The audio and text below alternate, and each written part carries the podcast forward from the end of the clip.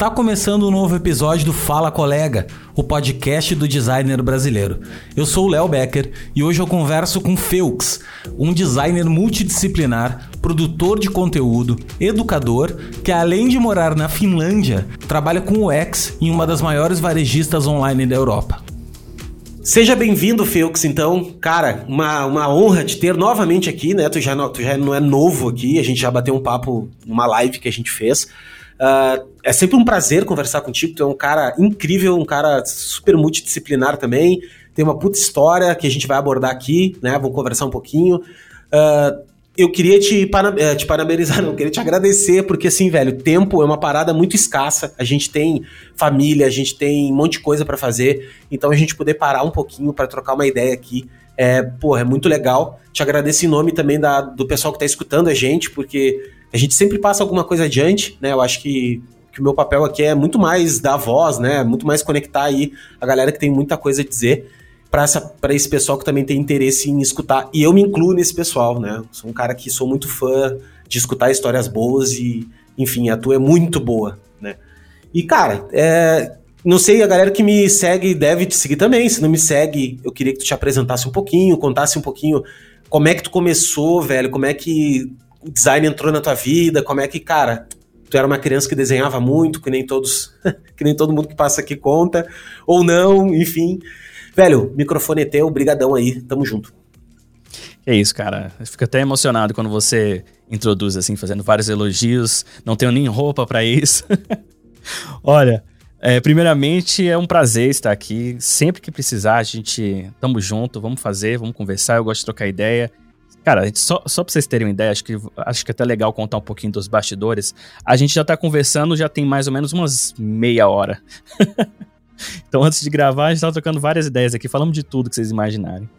Mas, é, novamente, obrigado pelo convite. É sempre um prazer falar sobre design, trocar ideias, compartilhar experiência. Ah, sobre o meu começo, acho que, sim, eu também era uma criança que desenhava bastante.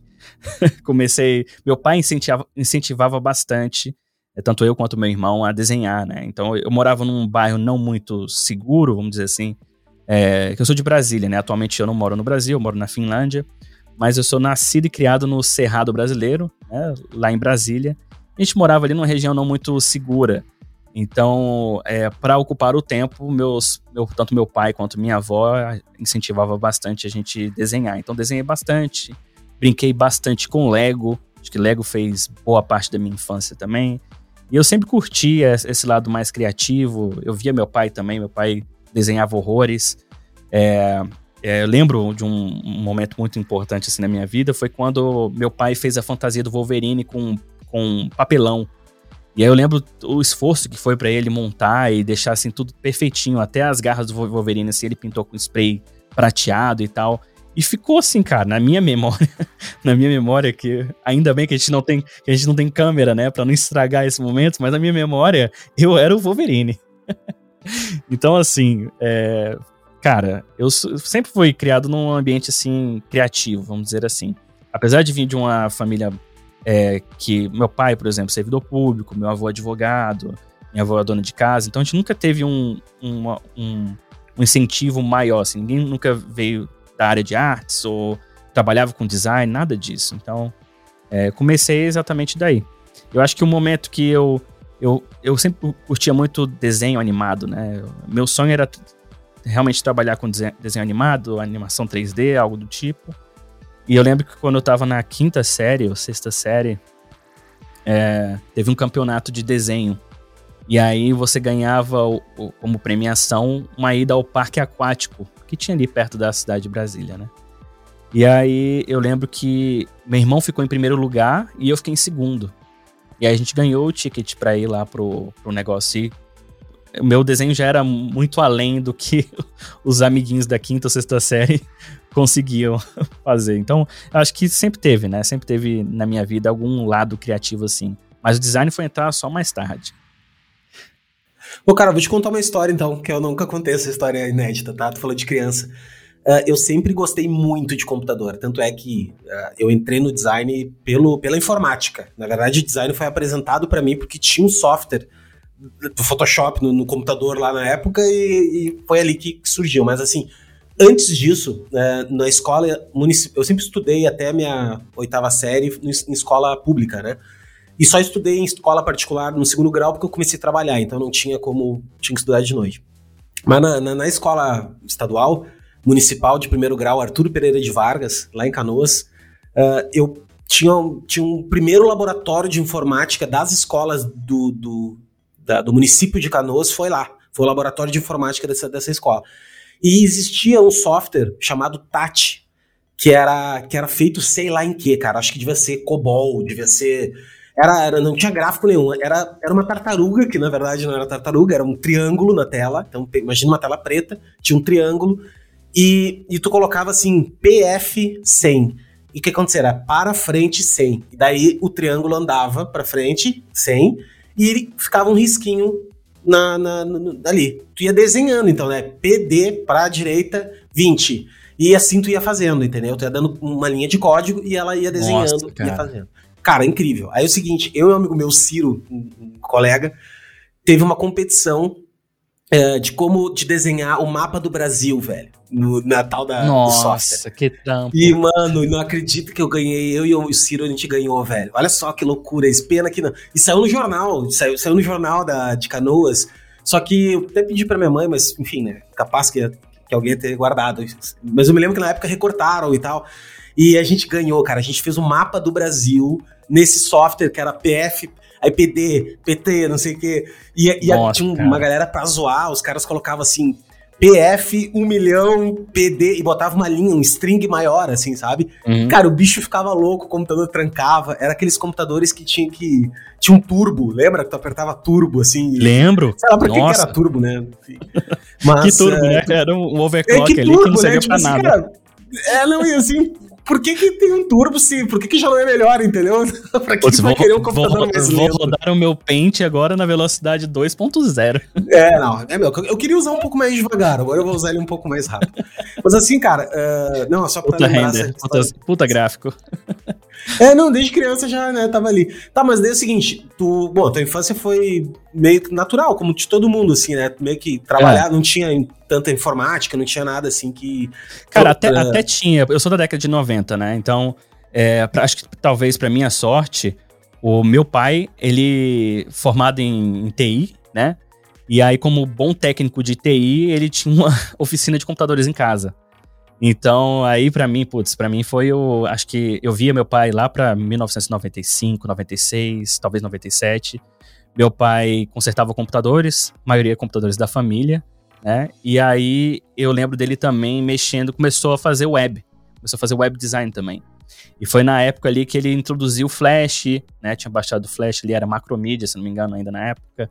E aí baixou o Flash e eu lembro que o meu sonho era fazer um game.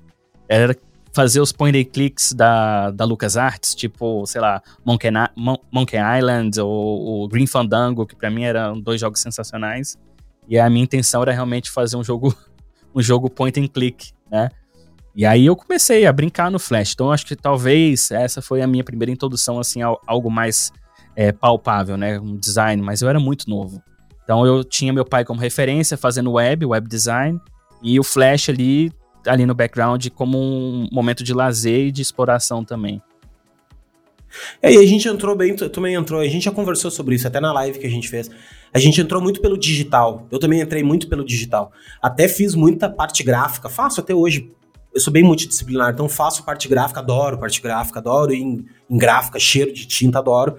E, mas o digital veio primeiro também para mim. Eu tive até, eu fiz um post esses dias, eu fiz um site também, na época que tinha um front page.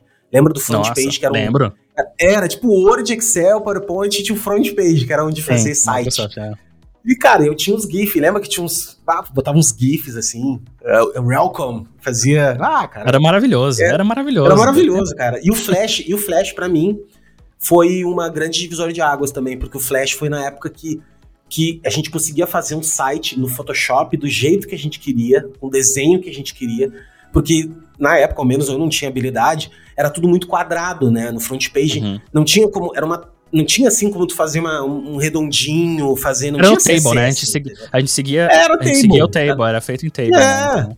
O máximo que tu fazia era uma imagem que tivesse uma, uma curvinha A e tal, curva, fazendo é. alguma coisa assim. É. Cara, Mas a- acho que até o aí Flash- era mais difícil por conta do PNG, né? A gente usava muito JPEG, os slice, né? A gente cortava Exato. os slice no Fireworks. Acho que eu sou da época do Fireworks, né? Então eu cortava os slice no é aí. Fireworks e tal. Macromídia, macromídia.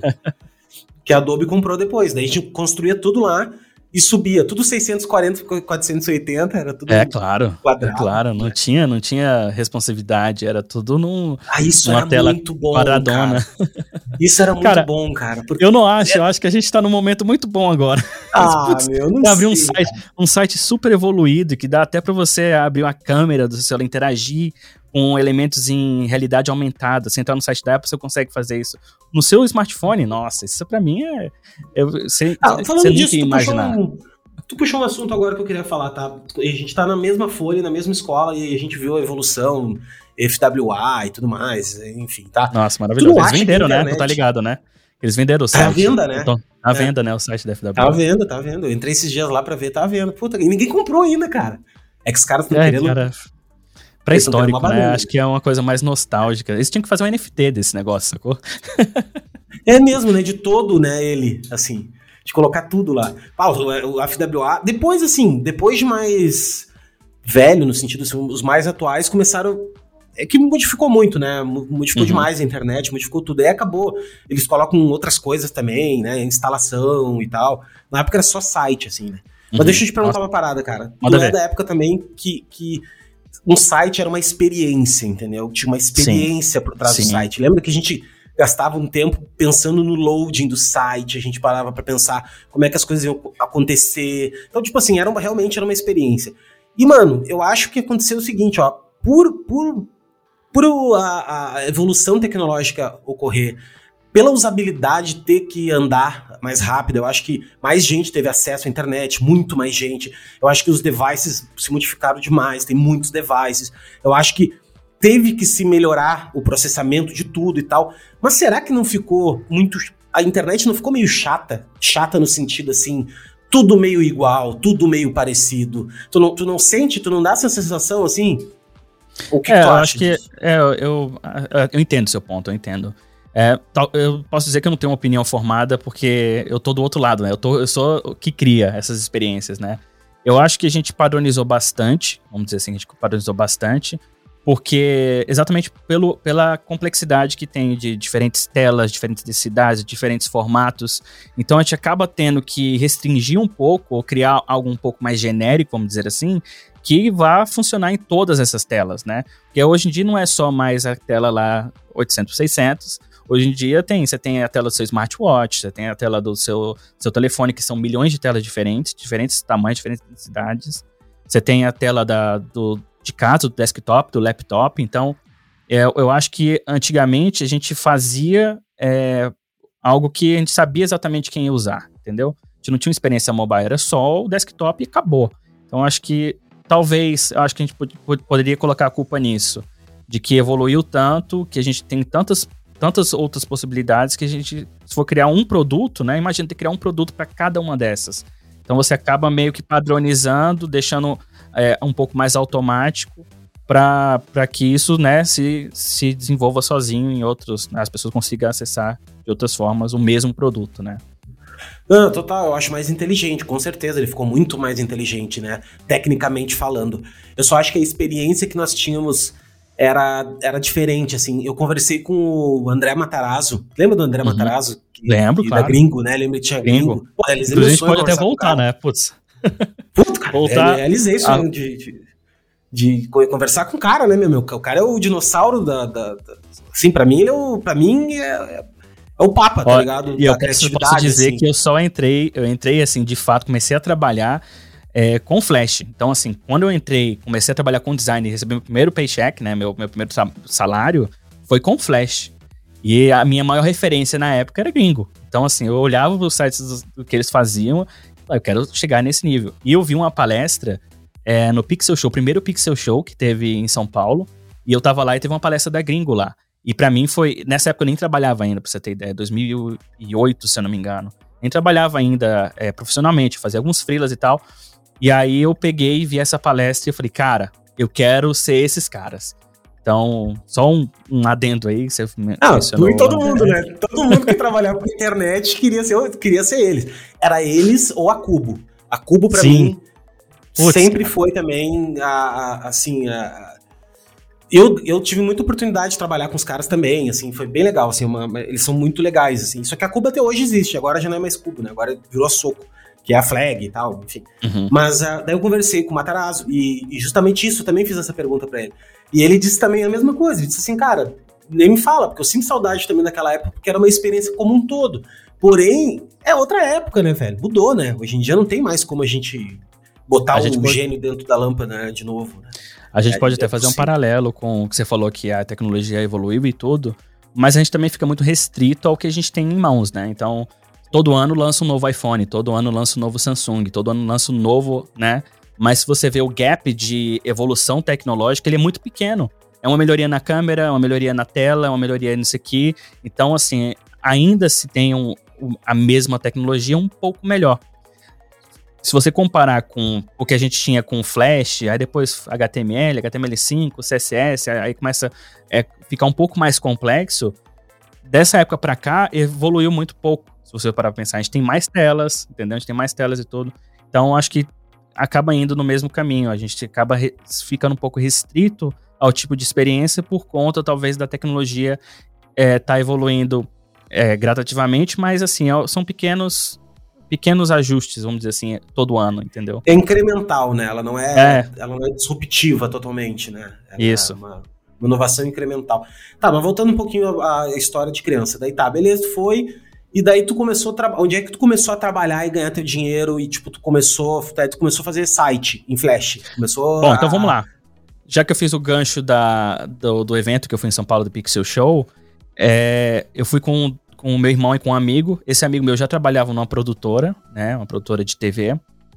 E aí ele, quando assim que a gente voltou, ele falou: Cara, se vocês aprenderem, falou pra mim, pro meu irmão, né, na época, se vocês aprenderem o Photoshop e tal, talvez eu consiga um, um freela para vocês lá na produtora de ficar recortando imagens. Sempre precisa, porque ele, ele é arte finalista, né? Então ele trabalhava muito com After e tal, e sempre precisava de um carinha para ficar recortando imagens. E aí eu fui, entrei de cabeça e comecei a estudar o Photoshop querendo, porque na época, vamos voltar um pouquinho, é, eu estudava para concurso público lá em Brasília. Então, para mim, a realidade é, era ou eu vou ser concurso, concurseiro, né? Vou estudar para concurso público, ou eu vou ser concurseiro. Eu não tinha muita outra opção. Tentei a federal, não passei, né? Não era um bom aluno, vamos dizer assim. Ah, que vou ter que estudar para concurso. E eu também não levava a sério esse lance do concurso. Eu sempre tive essa, essa veia criativa e eu queria realmente trabalhar com criação, design e tal. Na época eu nem sabia se era design de fato. E aí eu comecei, entrei de cabeça no Photoshop, peguei os tutoriais na internet, não tinha vídeo na época, né? Então era muito mais texto, blogs, é, a comunidade no Orkut. Nossa, a comunidade no Orkut me ajudou bastante. Participava, participava dos desafios de Photoshop. E aí eu fui aprendendo na marra, né? Foi no couro mesmo, né? E aí é, não consegui essa vaga. O meu amigo nunca conseguiu esse freela para mim lá na produtora mas consegui uma entrevista numa agência digital chamada tv1.com, lá em Brasília. E os caras estavam precisando exatamente de alguém para ficar, para readaptar, abrir o, o Photoshop, o projeto do Photoshop, que vinha com a mídia, né, o, o banner de publicidade, e tinha que, tinha que readaptar essa mídia para diferentes formatos de publicidade, né? E aí entrei, mostrei um portfólio inventado que eu tinha na época, né? Que eu comecei a estudar Photoshop, com desafios do Photoshop, e consegui a vaga. Uma vagazinha de júnior, de designer júnior na agência, e ficava ali tomando conta dos clientes do Banco do Brasil e da Brasil Telecom na época. Então ficava readaptando as imagens que eu recebia, fazendo é, banner animado no site. Então foi nessa época que eu comecei a mexer com Photoshop e Flash. E aí eu virei o garoto do Flash dentro da agência. Tudo que tinha Flash eu pegava, fazia, fazia os banners animados na lateral assim do site, os, os, os, os top e tal. Então, foi uma época que para mim foi uma época que, que eu cresci bastante, né? Vamos dizer assim, profissionalmente, que eu não tinha nenhuma experiência. Mas não durou muito, cara. Não durou muito, porque logo em seguida é, apareceu a oportunidade de eu ir pra Finlândia. Meu tio já morava aqui. Mas isso falei, que, que ano era? Só pra gente ter uma linha de 2000, 2008, 2008. Eu tinha 18 2008. anos. É, tinha 18 anos, tinha terminado o ensino médio, estudei para concurso público uns 6, 7 meses. No final daquele ano eu consegui a vaga de designer júnior. Aí eu trabalhei por mais ou menos uns seis meses também, quatro a seis meses. E aí apareceu a oportunidade na virada do ano, né, de dezembro para janeiro, ir para Finlândia. Vim para Finlândia, né? Eu tinha um tio que morava aqui e tal, e seria a primeira vez que eu sairia do Brasil. Eu falei, ah, cara, vou tentar uma oportunidade fora, né? A ideia mesmo era fazer um mochilão na Europa, mas eu primeiro não tinha dinheiro, não falava inglês e não tinha nenhum preparo para isso, né? Então saí com 18 anos do Brasil, vim para Finlândia. Pra você ter ideia, eu fui descobrir onde era a Finlândia no mapinha que tem na telinha do avião, sabe? Na... eu falei, putz, o avião tá voando para onde? É, é, isso eu não sabia, mas a Finlândia veio atrave... veio aí, apareceu a Finlândia aí. Eu achei que a Finlândia tinha aparecido pela tua esposa. Na real, não, não. agora a ordem, é. a ordem, cronológica mudou. Agora, na real, a tua, a tua esposa Mas assim, não tá muito. É, não tá muito longe, porque na primeira semana que eu, que eu cheguei na Finlândia, eu conheci minha esposa. E aí a gente ah, começou a trocar ideia, é, começou a trocar ideia. Encontrei ela, inclusive, num bar brasileiro. Tava rolando uma noite de forró lá e eu encontrei com minha esposa. Então, nessa. Conheci, na verdade, conheci a amiga dela. E ela foi. Sorratei e pegou o telefone que eu tinha dado pra amiga. E aí eu marquei de encontrar a amiga, mas quando eu fui encontrar, encontrei com a minha esposa. Sério, cara? Que massa. e aí, tamo junto aí, cara. Já 13 anos juntos, casados, três filhos. Então a dica que eu posso dar pro pessoal que tá ouvindo é que case o mais rápido que vocês puderem. Não, é verdade, cara, porque menos dinheiro você vai gastar. Quer dizer, o dinheiro vai para outro, outro lugar, né? Ah, Mas, cara, faz, a gente eh, casou muito novo. Acho que no, no, no começo, assim, foi bem difícil para nós, porque eu vim, eu vim do, do Brasil duro, não tinha nada. Não, então eu tinha juntado aquela graninha que eu trabalhei na agência, seis meses trabalhando na agência ali, e era o suficiente que eu tinha para poder segurar as pontas é, aqui na, na Finlândia. Tanto é que não deu, né? Eu tive que voltar ao Brasil. Estourou meus três meses, que você pode ficar sem visto, eu tive que voltar. E aí eu voltei noivo, pra você ter ideia. Eu fiquei três meses na Finlândia e noivei. Olha que loucura. Noivei Loucura minha esposa. ela ter aceito também, né, cara? Como é que ela aceitou também, né? Tipo, se apaixonou. Pois é, isso, essa... isso a gente é, se apaixonou. Foi uma paixãozinha que a gente teve ali. E, cara, a gente precisa continuar isso, precisa manter isso. E aí a gente noivou, né? E, putz, foi, foi uma loucura, cara. Olhando para trás assim, dois. Crian duas crianças, né? Minha esposa tinha 17 anos na época e tinha 18. Então Nossa. a gente noivou, né? E voltei ao Brasil, tive que voltar ao Brasil. E aí tem um período que acho que você tem que ficar uns seis meses é, sem fazer nada. Você não pode voltar, você não pode sair, né? Eu voltei pro Brasil. Aí para dar aquele, aquele cooldown, né? Você tem que esperar um tempinho para poder voltar à Finlândia, para encontrar, reencontrar minha noiva, né? E aí, cara, fiquei no Brasil seis meses trabalhando igual um maluco. Fui trabalhar na agência do meu amigo, lembra do meu amigo? Que, que Sim. era para conseguir o freela para mim? Pois é, fui trabalhar na lá na produtora. Consegui um tá, trampo mas lá. no Brasil de volta? Voltei no Brasil e entrei na produtora. Fui trabalhar na produtora. Terminou como... tua grana lá, tipo assim, vocês se apaixonaram e tal, terminou a grana, tu voltou pro Brasil. Voltei. Aí voltei pro Brasil, minha esposa ficou lá, namorou à distância, né? Ah, vocês já tinham casado? Noivo. Não, não, a gente tava noivo, noivo, noivo né? né? Noivo. Tá. Nada, nada oficial, era só, toma aqui aliança, tamo noivo. Tá. E aí eu voltei ao Brasil e fui trabalhar na produtora. Fui trabalhar na produtora. Aí o que, que eu fazia lá na produtora? Eu era o garoto do Flash. Então foi a época que tava explodindo os hot sites em Flash. Então, aquelas, aquelas experiências que a gente estava falando, que uhum. tinha o preloader do site, aí quando terminava de loadar o site, o site explodia na sua cara, assim. Sim. Várias artes gráficas e, e tal, som, animações e, e tal. Áudio. Putz, é, foi a época de ouro, a época de ouro. Aí eu entrei, eu já tinha um conhecimento de Flash, entrei na produtora, é, primeiro fazendo o site da produtora em Flash, que eles queriam que fosse em Flash, e aí eu comecei a pegar os clientes internos da produtora. A produtora tinha, trabalhava com SESI, Senai, é, caixa. Aí eu comecei a fazer alguns hot sites para essa galera. E para mim foi o quê? Eu tô levantando grana porque eu vou sair fora do Brasil. Né? então, cada job que eu pegava era 4.500 reais, 5 mil que eu fazia. Eu fui juntando uma graninha legal, né? E aí, o mais legal, minha esposa decidiu vir pro Brasil. Então, depois que eu tava uns três meses já no Brasil, ela decidiu vir, né? Que já tava ruim demais o namoro à distância. Ela veio, Aí deu uns. Ela ficou aqui mais ou menos um mês, um mês e meio. A gente casou. Casamos lá no Brasil. Fomos no cartório, fizemos o casamento, tudo certinho. E aí foi questão de meses, assim, de eu pegar, juntar tudo e mudar definitivamente para Finlândia. 2009 isso. Então já tinha acontecido mais ou menos um ano inteiro aí, meio ano inteiro de 2009. E aí a gente voltou. Juntou uma grana furiosa, porque trabalhava. Não até... muito, cara. Não muito, não foi muito. Acho que eu juntei talvez uns 10. Porque eu tive que pagar a passagem, essas coisas tudo, né? Então eu tive que. Eu tive que pagar passagem, tive que pagar seguro, uma cacetada de coisa. É, traduzir os, os, documentos também, que são uma coisa que o pessoal não se liga, mas tudo que eu fiz no Brasil tem que levar de alguma forma para fora, né? Então eu tive que contratar um tradutor, tradutor juramentado e todas as minhas os meus diplomas de escola, porque eu planejava construir uma vida fora. Eu queria fazer faculdade e tudo, né, fora do, do Brasil. E aí fui. Traduzi tudo, juntei uma graninha relativamente boa e mudei. A minha grana não durou seis meses, cara. Sim, né? Me imagina contra a euro aí, né? É euro, então é, é, na, época devia ser uns dois, três a conversão. Hoje tá uma, uma, maluquice, né? Mas na época já era pesado, né? Então a grana que tá eu tinha não, se convertia durou uns três, quatro meses no máximo. Mas é, Meu, e daí aí... tá. E, e, daí tu foi, daí tu foi para daí foi de Maricuia. Vinha, larguei tudo, larguei tudo nada, que não tinha nada, né, no Brasil. Então... Não, e uma pergunta, cara, que eu, que eu perguntei também pro Matarazzo, que é um cara também que viajou o mundo inteiro e vive fora do país há muito tempo, assim.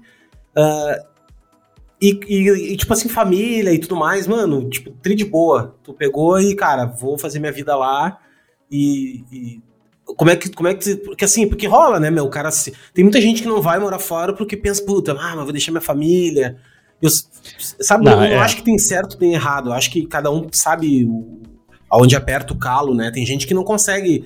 Tem gente que não consegue realmente nem morar fora em outro estado, né? Quem dirá fora do país. Como é que tu lidou com isso, assim? Bom, Primeiro que acho que eu tava muito novo também, eu tava com um espírito aventureiro à flor da pele, sabe? Eu queria testar isso, fazer isso. É... Eu acho que eu iria me arrepender se eu não fizesse, sabe? Então eu decidi largar tudo, que eu já não tinha nada mesmo, e vim. Eu morava com os meus avós lá em Brasília, e decidi e fui. Mudei de male, malecuia, vendi uma, uma porrada de coisa no, no Mercado Livre. No meio do caminho, foi, assim que me ajudou a segurar as pontas também. Vendi minha cama, cadeira. Eu tinha um iPodzinho também, vendi. E aí fui. Vim, fui não, vim, né? Vim pra Finlândia. E aí, recém-casado, foi um choque absurdo, porque a gente tava aprendendo. A, a gente não tinha ficado muito tempo junto, se parar pra pensar. Então a gente foi aprender a conviver junto, morando junto. Entendeu? Ser namorados morando junto. Então, eu acho que se hoje a gente tá. Estamos juntos até hoje, é porque a gente realmente é, construiu essa história, sabe? A gente comeu meio quilo de sal junto, é o que o pessoal fala, né? Dividiu a escova de dente. Porque, putz, hoje em dia a gente é muito parceiro, né? Um do outro, porque a gente comeu pão que o diabo amassou, mudando pra Finlândia. Pô, pensa. Pensa pelo lado dela.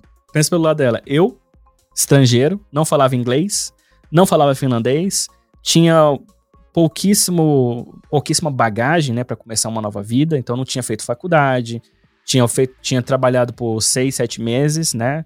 Tirando o freela que eu fiquei fazendo lá na produtora. Então, para mim, foi um período curto de experiência, né? Então, fui realmente fazer a minha vida fora. Fui com, com, começar a minha vida fora. A vida adulta. E junto com uma pessoa.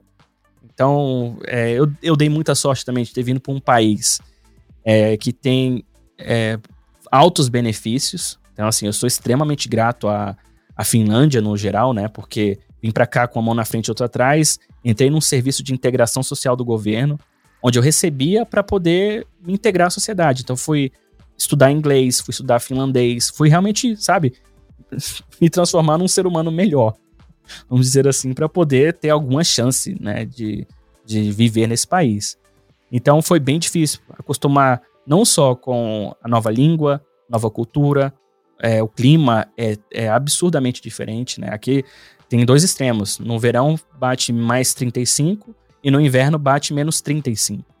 Então, assim, é, você vai do, do inferno ao, a, a, Antártica, né? Então, é, são, são vários extremos aqui. E, cara, eu acho que hoje eu não faria, não, to, não tomaria uma decisão tão maluca como essa, mas não me arrependo de ter tomado, para ser bem sincero com você. Acho que foi uma das melhores decisões que eu tomei na minha vida. Total, meu. E tu fez uma parada que é complexa mesmo, que é namorar e, e viver junto ao mesmo tempo. Né? Tipo, eu, te, eu tô com minha esposa também fazem nove anos, né? E a gente namorou três anos primeiro, a longe, assim, tipo, eu só, ia, eu só via ela fim de semana, porque ela morava Nossa. numa cidade, sei lá, uns 30 quilômetros da minha, 40 quilômetros de onde eu morava. E ela cuidava da mãe dela, que tinha câncer na época e tal. Nossa, foi uma, época bem difícil pra ela.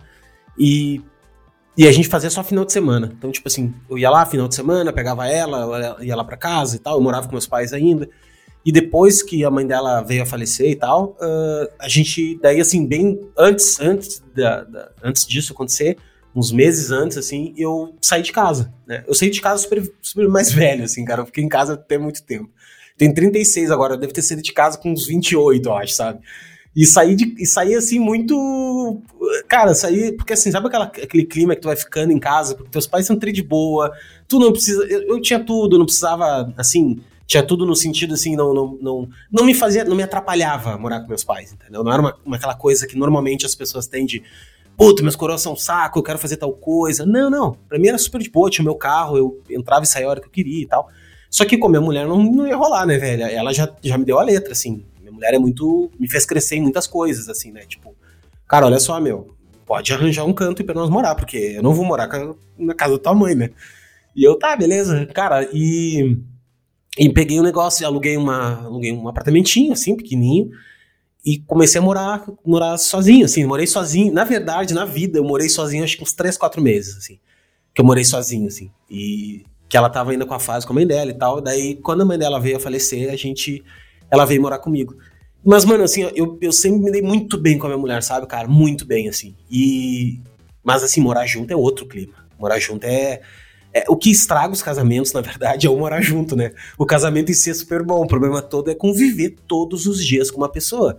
Todos os dias. E assim, a gente é. Cada um tem seus defeitos, cara. Cada um.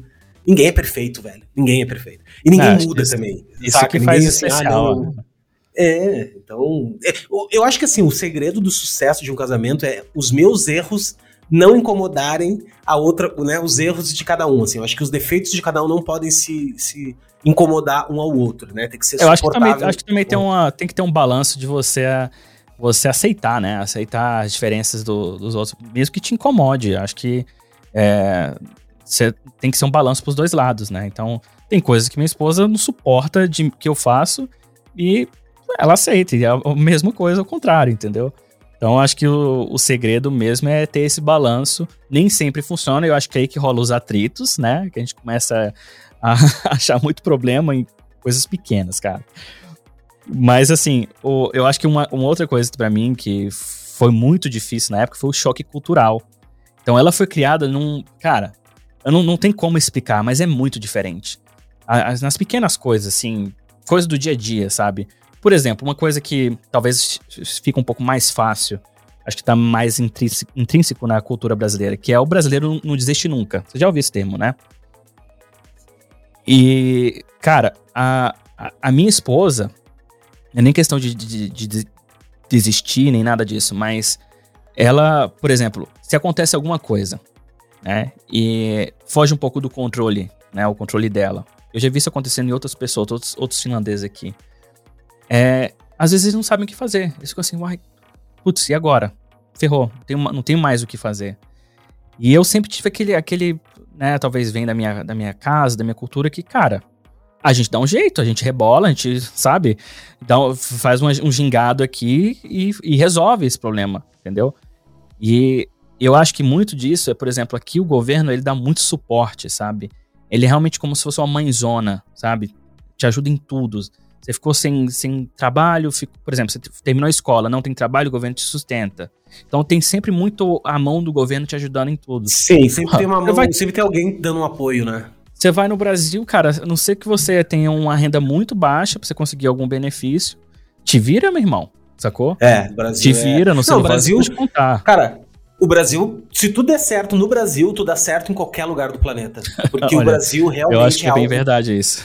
Que Puta, o bem Brasil é verdade. muito fodido, cara. O Brasil, ele é.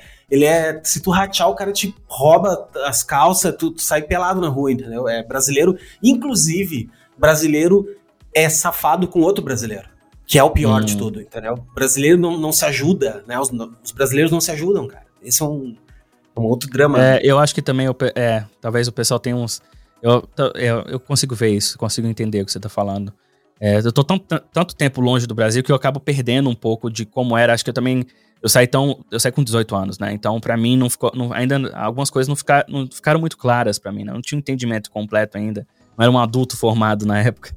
Então, é, mas eu entendo, eu acho que o, o senso de, de talvez patriotismo ou de companheirismo, nós somos do mesmo, sabe? Eu acho que é bem, bem mais forte, pelo menos aqui na Finlândia, eu acho que tem, tem muito disso, sabe? Eu vejo, é, até mesmo em diferentes estados aqui, eu vejo que o pessoal é muito bairrista, regionalista, sabe? E eu não vejo isso tanto no Brasil. A gente tem, a gente vê no Brasil as regiões, né? Nordeste, é, Sudeste Sul. A gente vê mais isso, né? Você pegar Brasília, cara. Eu sou de Brasília. Brasília não tem esse senso de companheirismo muito grande, não. A gente é uma mistura de tudo, sabe? Tanto é que o pessoal fala que a gente não tem sotaque, hoje tem sotaque de todas as regiões do Brasil. De todo mundo. É, é que nem paulista, né, cara? Paulista também. De São Paulo mesmo não tem ninguém, né? É, é todo mundo de todos os lugares, né? Do, do Brasil. Assim. Eu acho que o Brasil Mas, ainda te... agrava bastante essa situação, porque é uma cidade muito nova, né, cara? 50 e poucos anos, 60 anos, agora não me lembro certo. Então, tem, tem pouco tempo para poder criar, de fato, um, um novo dialeto, um novo, novo sotaque. Sim. Deixa eu te perguntar um lance, cara, agora. Tá, daí beleza, daí tu trabalhou nisso, foi, foi. Eu quero saber como é que entrou.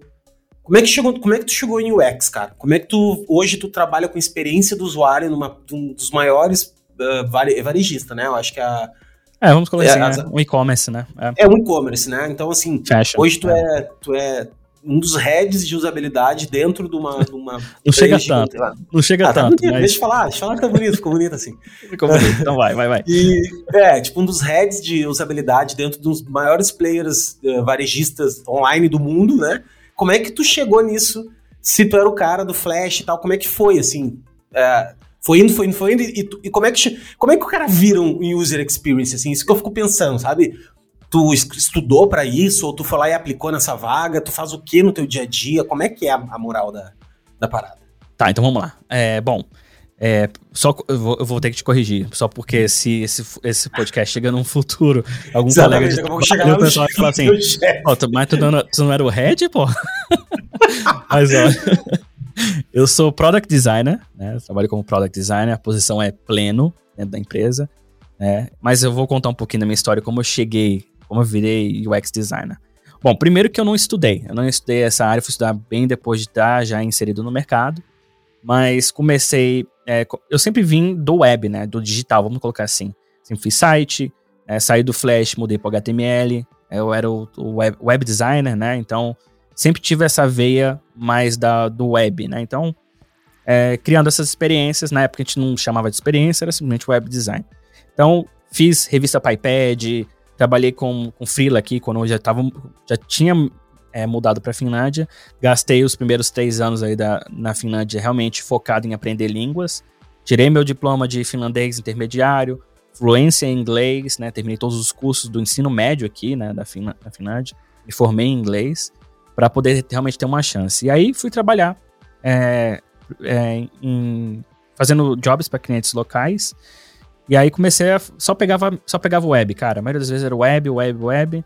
E aí pegava algumas revistas para iPad, sempre, né? HTML, CSS, mexia um pouco no JavaScript. E aí fui aos poucos, né? Entrando em empresas que realmente trabalhavam focado nisso. É, fiz um curso de audiovisual. Foi na época que eu criei meu canal no YouTube também. Comecei a falar um pouco da vida no exterior e tal.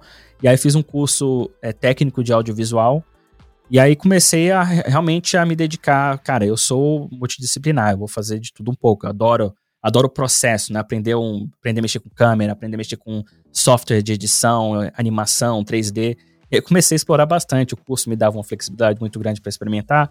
Eu tinha acesso a câmeras, eu tinha acesso a licen licença de programas, então foi realmente um playground para mim, né? Explorar realmente o lado criativo que eu tinha. E aí eu fiz esse curso, fiquei dois anos no curso, é, no projeto final do curso, você tinha que fazer um estágio numa empresa, né? Uma empresa de. qualquer empresa que você quisesse. E aí eu entrei numa empresa que fazia apps, fazia site e apps. Aí comecei fazendo. Então foi assim, foi aos poucos. Empresas locais na época, né? Eu morava no interior da Finlândia, então fazia algumas empresas locais. E aí depois eu fui crescendo. Até um momento que acho que foi um momento de divisor de águas para mim. Em 2014 eu passei na universidade, né? Daqui na Universidade de Mídia com foco em design centrado no usuário, que é realmente onde você vai estudar o, né? Como que o que é UX, vai estudar design thinking, é, praticamente tudo que envolve esse mundo, né? De, de produtos digitais. E aí é, fiquei estudando um ano e meio e aí consegui uma vaga de diretor de arte numa emissora, uma das maiores emissoras de TV aqui da Finlândia. Então, para mim, foi um divisor de águas exatamente porque eu entrei na emissora no momento que a emissora estava em, em, transição do, vamos dizer assim, do broadcast para o digital. Então, eles tinham os canais na televisão e estava tendo uma crescente muito grande dos programas de streaming, Netflix, essas coisas. E aí o pessoal falou, cara, a gente precisa digitalizar a TV. E aí colocaram uma verba cabulosa para poder realmente fazer essa transição, investir mais nos serviços de site, aplicativo, serviço de streaming. E aí eu entrei nessa, nessa empreitada aí como diretor de arte. Para você ver, na, lá eu era basicamente um designer de interface, designer de experiência. Só que a, tanto, tanto é que meu, meu, meu título era diretor de arte, então não fazia muito sentido, né? E lá eu trabalhava com serviços digitais, trabalhava criando produtos. Então, você vê como que não tinha um, um entendimento ainda muito claro do que era esse profissional. Então, é, só respondendo sua pergunta, eu fui aprendendo fazendo. E aí o título ele foi entrando aos poucos, porque eu fui realmente ganhando as, as, capacidades de um UX designer. Lá na emissora, a gente começou a trazer os processos de UX, que era entrevista com o usuário, fazia protótipo, testava, validava, né? Começava a trazer realmente é, todos os processos que a gente podia, né? todo mundo aprendendo na época também. E aí foi exatamente assim, fui ganhando gosto. Saí da emissora, fiquei três anos na emissora, saí da emissora e fui trabalhar exatamente com, com UI e UX, já tinha um, um, certo, uma certa experiência. Fui trabalhar é, como consultor de UI e UX numa outra empresa de consultoria. E aí na empresa de consultoria é legal porque você trabalha em várias indústrias, né? Então, seis meses num projeto focado num app de varejo. Aí trabalha dois meses num outro app que é focado em construção. E aí você vai trabalhando nesses pequenos projetos assim. É, fiquei um pouco, um pouco frustrado, né? Porque eu queria realmente entregar produtos, é, ver o, a longevidade do produto, sabe? Colocar no mercado, aprimorar ele, sabe? E trabalhar com consultoria era muito pulando de projeto em projeto. Alguns projetos não saíam do, do MVP, né? Que é, e aí eu queria realmente ter mais controle, ou pelo menos ter um, uma carreira numa, numa vida de um projeto, por exemplo, de um, de um produto. E aí eu saí, da, fiquei dois anos e pouco lá na, na empresa de consultoria e mudei para Zalando, que é a empresa que eu trabalho hoje, que é realmente um, um expoente aí no mercado de fashion, né? Vende multimarcas, roupas de tudo quanto é marca que você imaginar. E é um dos maiores da Europa, se não o maior, né? Então, a, a, a, o estoque é muito grande, né? A, a, variedade de produtos é muito grande e também a, a malha de distribuição na Europa é, é assim coisa absurda, sabe? Então você pede, coisas de dias está na sua casa, sabe? Então é basicamente isso. Foi aí que eu fui que eu fui entrando aos poucos na área de UX. Ele basicamente apareceu na minha vida, né? Então, é mais ou menos isso. Não, total, meu. E me diz uma coisa assim, cara. Hoje tu, tu trabalha. Uh, como é que, o que, que, é o, como é que é o dia a dia de um, de um UX designer, assim? É um cara que ele fica analisando como é que o produto se comporta, fica. Como é que é? Conta um pouquinho, assim, a galera que tá. Eu tô, tô perguntando isso, cara, porque tem muita gente que me pergunta. E, e, eu acho que é um mercado que tá muito em expansão, sabe? Uma coisa que tá crescendo Sim, demais, demais, assim. Muito, muito, muito. Inclusive, eu acho que existe uma grande bolha nessa história toda, porque não é possível que te, vai, vai faltar vaga, entendeu? Vai faltar porque tem tanta gente querendo. Mas ah, eu acho que é um mercado. É, eu acho que é um mercado que tem sim, com certeza vai se expandir. Eu sou um pouco cético a uma, a uma questão só, que é uma questão de semântica, que é a seguinte, ó. Uh, eu, para mim, user experience, todo, todo design, ele tem em essência a experiência do usuário em essência. O design gráfico tem isso em essência. Quando Sim, com Gestalt, por exemplo. É, quando tu estuda Gestalt, cara, que é a teoria da forma, de como é que a gente percebe uma forma, por exemplo, tu, tu consegue modelar a experiência do cara que vai olhar um folder vermelho ou um verde através de, de cor, tu entendeu? E aquilo ali uhum. é a experiência do usuário, né? Sim, então, com certeza. Eu, é, eu acho que as pessoas elas estão elas estão achando que UX é uma coisa nova, sabe? Surgiu agora. Não, cara, surgiu agora. Eu acho que não. Eu acho que eu acho que o que está acontecendo aqui, a gente até conversou isso na live, eu acho que também. Eu acho que rolou uma digitalização muito rápida de tudo. A gente vem numa crescente exponencial nos últimos anos, frenética. Tudo virou digital. E como no digital a gente tem como mensurar tudo, tem como fazer tudo muito mais é, é muito mais real time, assim. Eu acho que aconteceu de essa, essa profissão se tornar tão importante, porque tornar as experiências uh, uh, atrativas e tornar elas confortáveis para o usuário é, é é, o, é, o, é a diferença do lucro de um grande player pro prejuízo, né? Eu acho que, acho que esse é o jogo que está se, se, jogando agora. Né? Mas eu queria que tu contasse um pouquinho, assim, como é que é o dia a dia, o que que, o, que, que o cara precisa se atentar, o que, que o cara que está escutando, que gostaria de, de migrar para isso, tem que estudar um pouco, o que, que tu acha, assim? Pois é, só, só clarificando a parte do UX, eu acho que o termo é o pessoal cunhou muito para a parte de, de produtos digitais, né? Mas ele vem muito antes disso, né? A Apple, lá no passado, né? Don Norman, é, se eu não me engano, foi quem cunhou o, o, o termo, né? Na, na época, quando trabalhava na Apple.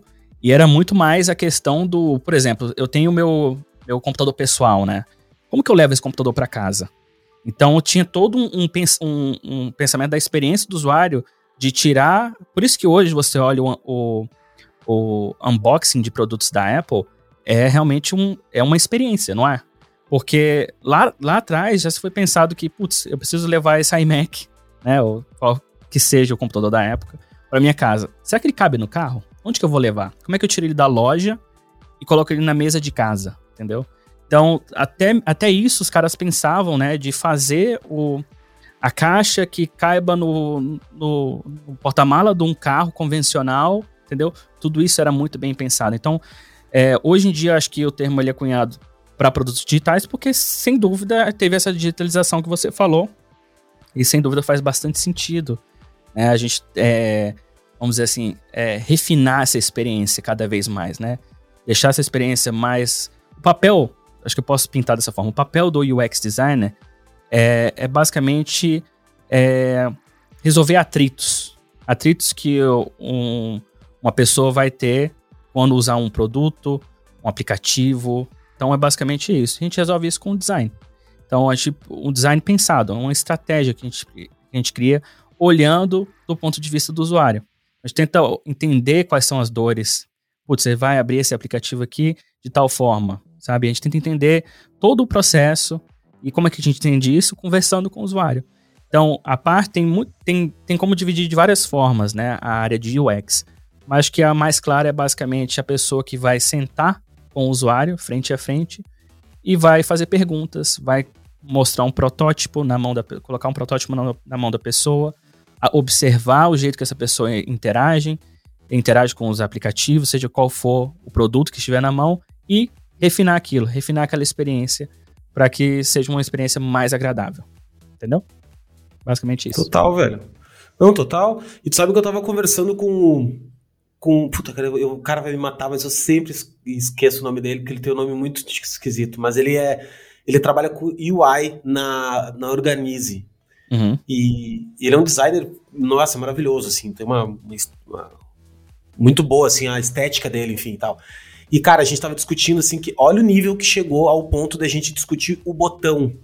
O uhum. botão, se o botão ele tem uma cor tal, se, tem um, se ele é um pouquinho mais redonda, se é menos redonda, se a fonte é isso é isso é, é quando chega no limite do limite, né, cara? Tipo assim, nós estamos discutindo esse tipo de coisa, né?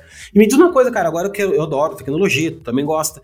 Como é que tu tá enxergando o cenário da, da, da inteligência artificial, velho, na, no nosso, na nossa vida, assim? Como é que tu tá enxergando isso, assim, de...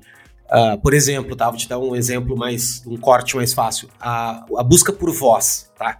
Busca uhum. por voz a gente sabe que tem muita gente trabalhando com, com tanto aplicativo quanto coisas de busca por voz e tal. Como é que é, como é que vocês enxergam dentro da, claro, tu não vai sabe falar disso, disso, fala como, né, como, como um todo assim. É, como é que tu enxerga a inteligência artificial e esse lance de busca por voz? Eu particularmente, eu não, eu não, porque eu não sou um usuário disso, sabe? Eu não sou um usuário. Então para mim é uma coisa que, cara, será que alguém busca por voz? Daí tu vai ver os números velho, 70% da, das buscas feitas, não sei, né, não, é, é feito por voz. Como é que tu enxerga? Tu que é um cara que estuda isso e tá, e tá assim, tá por dentro, né? Olha, até, vou até voltar um pouquinho antes, que a gente estava falando de é, melhorar a experiência de um botão.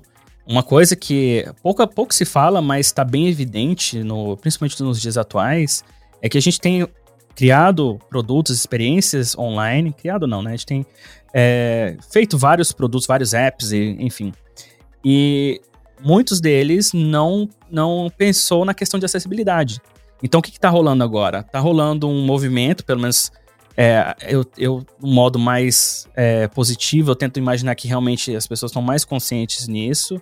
Nas empresas que eu pude trabalhar, tem realmente é, um, um foco, um, um, tentando entender melhor isso, tentando melhorar essa parte de acessibilidade, onde realmente a gente precisa consertar alguns erros feitos no passado, que é tentar integrar mais as pessoas, né, nas, nas experiências. Então, um botão, talvez refinar um botão é, tenha outro sentido, né? Mudar a cor de um botão tem outro sentido. Tem gente que tem diferentes graus de deficiência visual que precisam ser ajustados. Então a gente precisa ser inclusivo e, ter, e criar experiências para todo mundo, né? Todo mundo ter, ter o mesmo mesma oportunidade, o mesmo acesso. Então acho que eu tenho um movimento aí é, de tentar consertar os erros do passado, né? E criar experiências melhores para o futuro. Em relação à inteligência artificial, eu acho que num primeiro momento ela vai vir para auxiliar a gente, auxiliar a gente tipo, acelerar nosso trabalho, né? Por exemplo, posso dar um exemplo prático na, na profissão de UX designer. É, já existem vários plugins, inclusive para o Figma, que é o software que a gente usa, que consegue criar mapa de calor com base em inteligência artificial. Então, o que é um mapa de calor? Basicamente, ele vai escanear seu app, a sua tela, o seu design e vai dizer para você, usando algum algoritmo, pode ser, sei lá, contraste visual, algumas é, leis, por exemplo, heurísticas de Nielsen e tudo, para poder identificar o que, que é, o que, que tem relevância no seu conteúdo que visualmente falando, né? O que vai trazer relevância, o que, que tem mais peso né, no que você está tentando mostrar ali. E aí te ajuda a tomar a decisão. Putz, então acho melhor trazer esse conteúdo para antes da dobra, né? Antes do primeiro scroll, né? Ou colocar esse conteúdo para depois da dobra, entendeu? Então vai te ajudar a tomar decisões melhores. Então no primeiro momento eu acho que a AI vai ajudar a facilitar a nossa vida, acelerar nosso workflow, nosso dia a dia. E eu vejo num segundo momento, assim, isso aqui é especulação, tá, gente? Não, mas tenta acompanhar comigo. Eu vejo no segundo momento ela fazendo parte do nosso trabalho. Tipo, é, pegar e criar, ser, ser por exemplo, usando um comando de voz, não existe isso ainda, mas pode facilmente existir. Ou falar, cara, eu preciso criar uma interface assim, assim, assado. E aí a inteligência artificial vai lá no seu design system, que basicamente é uma biblioteca que você já criou há cinco anos atrás. Vamos imaginar que a gente está 20 anos na frente, né? Uma biblioteca de componentes que você criou há cinco anos atrás. Ela vai pegar um botão aqui, um aqui, que já foi tudo pré-definido, e cria aquela interface para você e já faz o teste usando é, machine learning, né? Ou fazendo, é, cruzando dados de diferentes usuários. Pronto, você tem a sua pesquisa feita, sua, sua interface feita, e se pá, o a, aplicativo já codado, entendeu? E já pronto para subir na App Store uma mudança que você quis fazer ali pontual. Então. Não, e assim, eu vou mais longe ainda. Mais longe que o seguinte: essa biblioteca que tu tá dizendo, que ah, esses guides, o design guide, vamos dizer assim, que a gente Design System. Lá, ah é, o design system, não vai nem ser nós que a gente vai fazer, velho. Quem vai fazer vai ser o próprio algoritmo, porque ele mais que ninguém sabe, né? Tipo assim, olha só, eu fiz um último teste que eu rodei aqui para meus uh, ah, 276 mil usuários que eu tenho na minha base.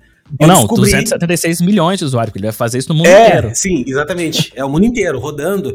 E eu descobri em uma fração de segundo que, cara, a galera clica mais, né? Usa mais o celular assim, então eu vou fazer ah. que todos os botões sejam desse jeito, porque é mais Cara, que delícia, sabe? Que delícia. Eu, eu sou meio apocalíptico também, eu venho há anos já cantando essa pedra. Inclusive, inclusive eu acho que a Adobe deve estar trabalhando com certeza no, no, num projeto nesse clima, se não tá, alguém tá, né, lá no Vale do Silício. Porque eu até achei que, sabe que tem um, uns caras da Squarespace, que eles uhum. fazem. Eles chegaram no Brasil agora também. E eles fazem site, né? Tipo assim, com um theme builder e tal, que, uhum. super bacana, super bem feito. Na época que, que, lançaram, eu até achei que era uma coisa semelhante, sabe? Assim, na época, uhum. porque foi muito bem, bem, bem balado o lançamento, era uma coisa, pô, algoritmo. a inteligência artificial e tal, eu pensei, cara, os caras chegaram.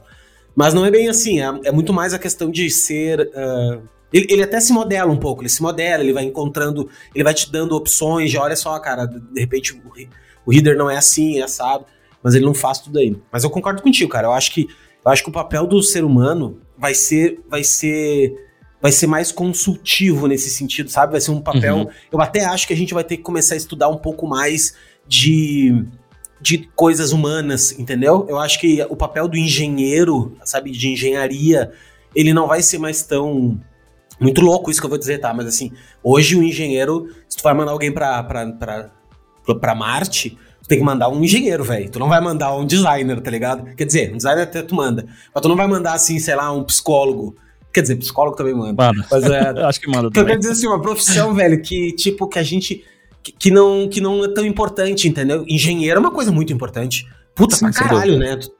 É muito importante. Só que eu acho que, que, os engenheiros, no futuro, eles vão ser substituídos muito, né? Assim como também nós. Eu acho que, que vai ser uma ressignificação. Eu acho que quem dominar melhor a mente humana, acho que o, por isso que psicólogos eu acho que vai bombar pra caramba. Eu acho que o lance de, de cuidar de outro ser humano, né? Ser um ser humano cuidando de outro ser humano, eu acho que essas são as profissões que, é, que mais vão crescer. É, se você for pensar muito no futuro, eu acho que vai ser mais a gente procurando forma de perpetuar a nossa espécie, né, cara? De manter isso aqui, ou aprimorar, né, a nossa espécie, porque acho que muita coisa vai ser trocada por máquina. Então, é muito, é muito difícil falar do futuro, mas se você pega, putz, a gente falou aqui um pouquinho da minha história, eu peguei a evolução do, da web, né?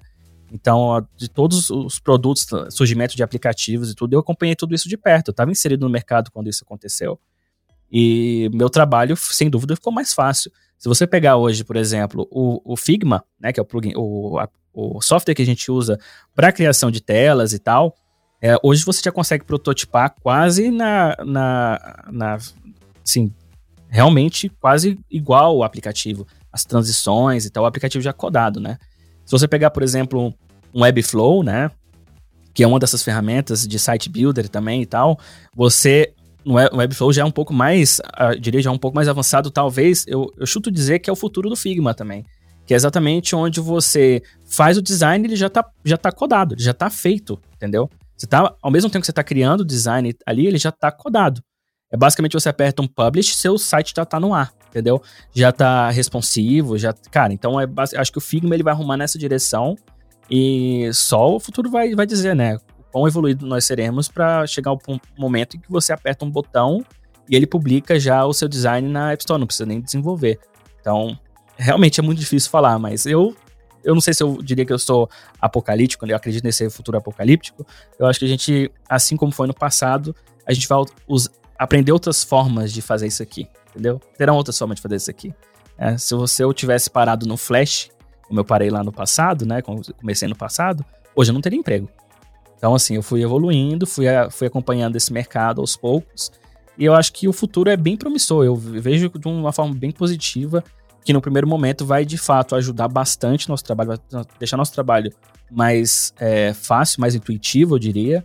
Né? E outra, a gente falou sobre as vagas, você falou da bolha né, do, do UX e tal. É, esse último ano de pandemia foi realmente mostrou pra gente que é, muitos negócios precisavam se digitalizar urgentemente, entendeu?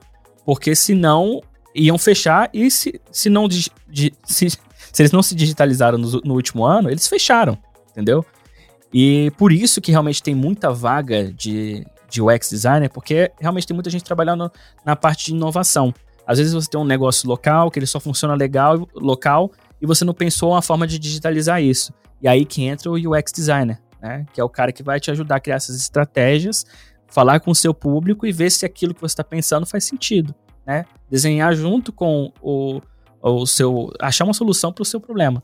Então, realmente tem muita vaga, muita vaga de UX designer, UI designer, e não estão achando gente para contratar. Eu falo isso porque a gente tem processos seletivos abertos na Zalando, que é empresa absurdamente grande, tem mais de 15 mil funcionários, e é difícil de encontrar, cara. É difícil de encontrar gente capacitada no mercado.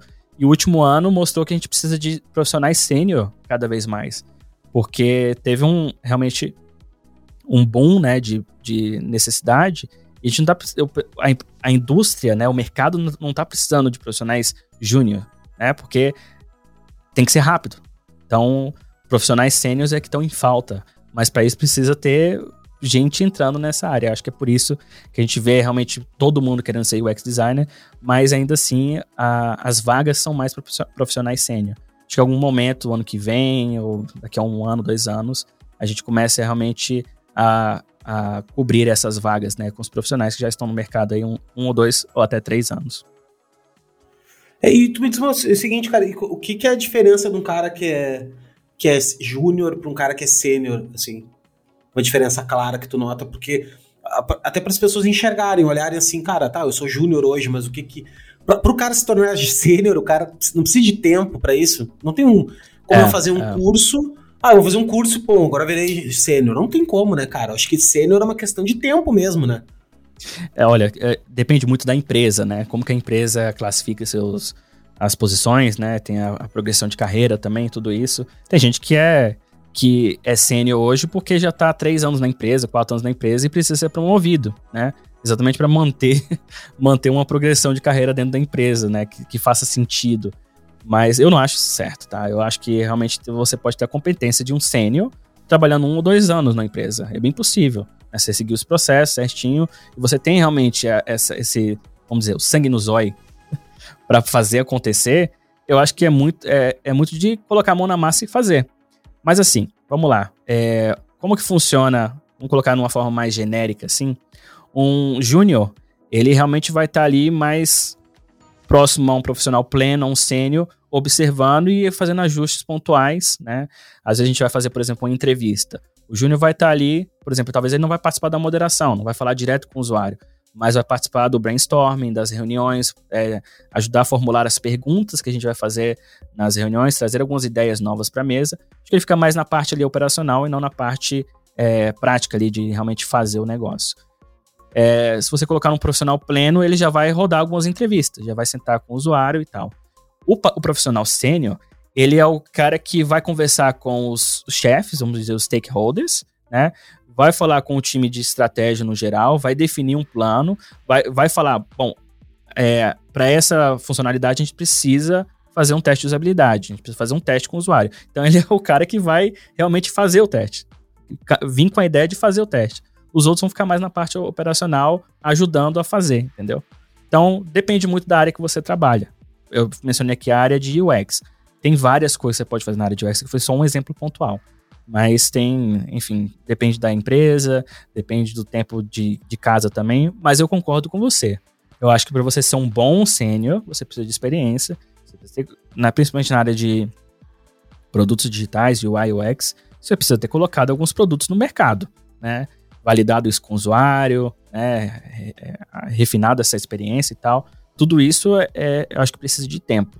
Tem muita gente que hoje termina um curso e já, já vai conseguir uma vaga de sênior e vai aprender fazendo, que não é errado, mas eu acho que para você ser realmente um bom funcionário, um bom sênior, acho que precisa de tempo, sim. Mas tudo, cada caso é um caso, né, cara? Hoje em dia, como eu falei, a gente tá procurando muito profissional sênior e não tá achando. Então, às vezes o cara vai contratar um pleno vai colocar para fazer função de sênior e é isso. O cara vai aprender fazendo. Vai fazer um trabalho talvez meio termo, vai estar vai tá ali ao mesmo tempo fazendo e aprendendo, mas é o, é o que tem, é o que tem para hoje, né? É, aí. E, cara, me diz uma coisa: uma galera uh, gost, gostaria também de trabalhar para fora. Muita gente fala, ah, como é que eu faço para pegar projetos uh, do exterior, assim, né, cara? Uhum. E, e, eu, e é uma coisa assim que tá, ou tu vai para aquelas plataformas super canibalistas, assim, que, que é um leilão lá que, né, tu acaba te Você tá falando, a... você tá falando do Fiverr? é, tipo Fiverr, tipo Orkana, tipo uh, Upwork, é umas tem plataformas... Várias, é. é. tem várias, tem, uns, tem umas até que são melhores que outras, assim, tem umas que até são um pouco menos canibais, assim, é, você ganha porém, na quantidade, né? Você ganha na quantidade, é, não na, na, qualidade, é. Não tem jeito, é meio tipo, cara, olha só, não vai ser pra portfólio, entendeu? Se tu quer ter um portfólio legal com, com... Depende do que tu quer da vida, tá? Mais ou menos isso. É. Dá pra ganhar um dinheiro? Claro que dá. Pô, os caras pagam em dólar, 200 dólares, 300 dólares, 500 dólares. É, hoje faz diferença um dólar... no Brasil. É, não, se pegar no Brasil hoje, nossa, faz muita diferença pegar quatro trabalhinhos de 500 dólares, mano, é 10 mil aqui, entendeu? Uhum. Então, mas assim, como é que tu enxerga, assim, tu que mora hoje fora há bastante tempo, como é que tu enxerga um caminho da gente poder trabalhar um pouco para fora, daqui a pouco pegar alguns clientes fora? É por Behance? É por conhecendo alguém aí? Como é que tu faria hoje tendo essa, tendo essa experiência que tu tem? É, hoje em dia eu acho que você não pode estar fora das redes sociais. Para qualquer coisa, acho que qualquer, qualquer indústria que você trabalhar, você precisa ter alguma, alguma visibilidade em uma rede social, seja Instagram, TikTok, seja o que for. É, então, sem dúvida, eu usaria bastante as redes sociais, né, para poder divulgar meu trabalho e teria, claro, meu trabalho exposto em alguma plataforma dessa. O problema é que nessas plataformas, o pessoal, principalmente quem já está na indústria, usa muito para inspiração, não para procurar né, é, profissionais. Né? Então, hoje, o cara que quiser realmente entrar nessa área tem que estar tá ativamente procurando. Tem que ter um, um perfil no LinkedIn é, caprichado, entendeu? Com informações reais, claro, mas é caprichado, seguindo todos, todas as dicas que milhões de pessoas já falaram na internet. Então, siga todas as dicas, deixe um LinkedIn bem estruturado, porque ele é o seu portfólio, querendo ou não. É seu CV, vamos dizer assim. Ele é o seu CV hoje em dia na, na internet. Pra, principalmente se quiser, quiser trabalhar na gringa, né? E assim, vamos lá.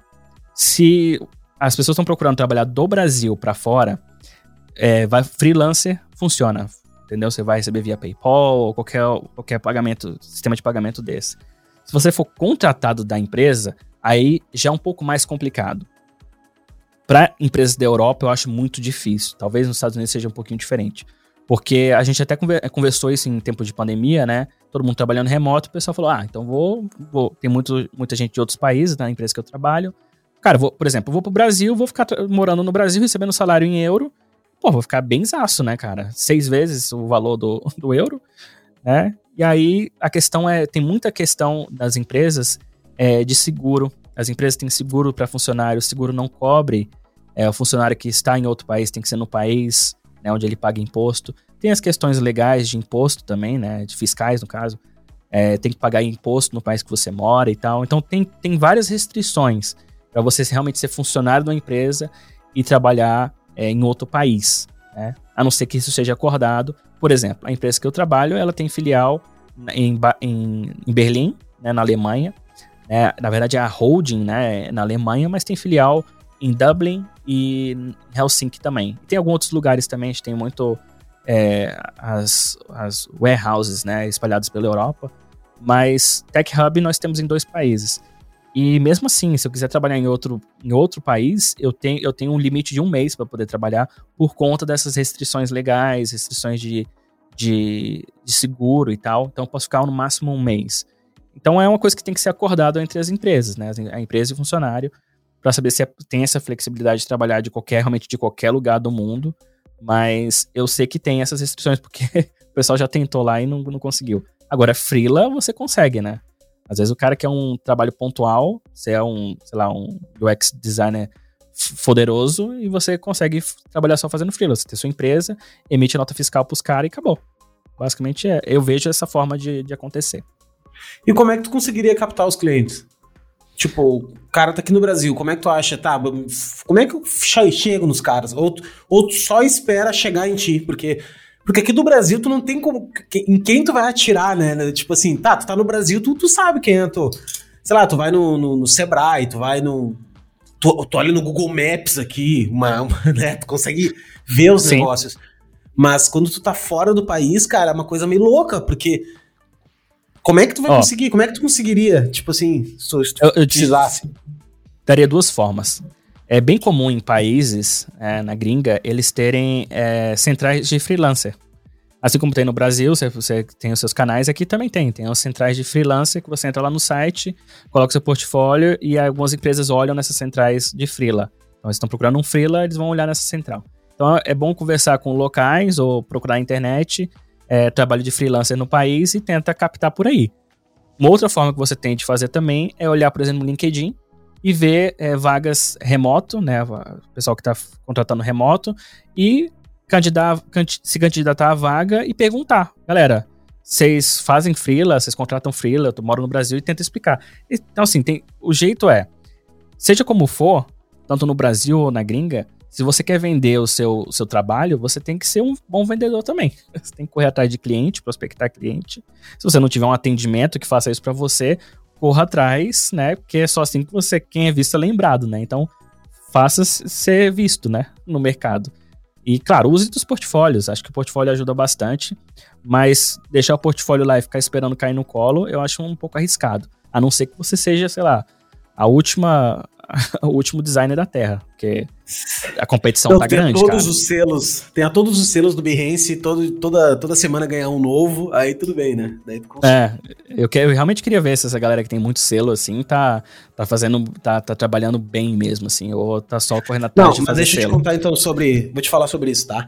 Eu conversei com um colega nosso aqui, uh, que ele tem alguns selos já no Behance, e ele trabalha para fora bastante, assim, trabalha para Dubai, trabalha para uns lugares assim. E ele me disse, total aberto, assim, falou, velho, a parada só começou a acontecer para mim quando eu comecei a ganhar alguns selos. Uhum. Eu não sei porquê, te explicar o porquê. Eu acho que é por questão assim, ó. Primeiro que eu acho que o algoritmo começa a entregar bem mais, do tipo assim, tu começa Faz sentido. a aparecer. Claro, tu começa a aparecer daí um monte de lugar lá na, na, na na plataforma. E outra porque as pessoas, quando vão contratar, meu, tu tem tanta tanto cara ali. Se tu quer contratar, tu é um cara da, de Dubai, por exemplo, tá? Ou qualquer outro, enfim. Né? Uhum. Né? Um cara que tem poder aquisitivo de contratar para um projeto. Eu vou contratar um cara bom, velho.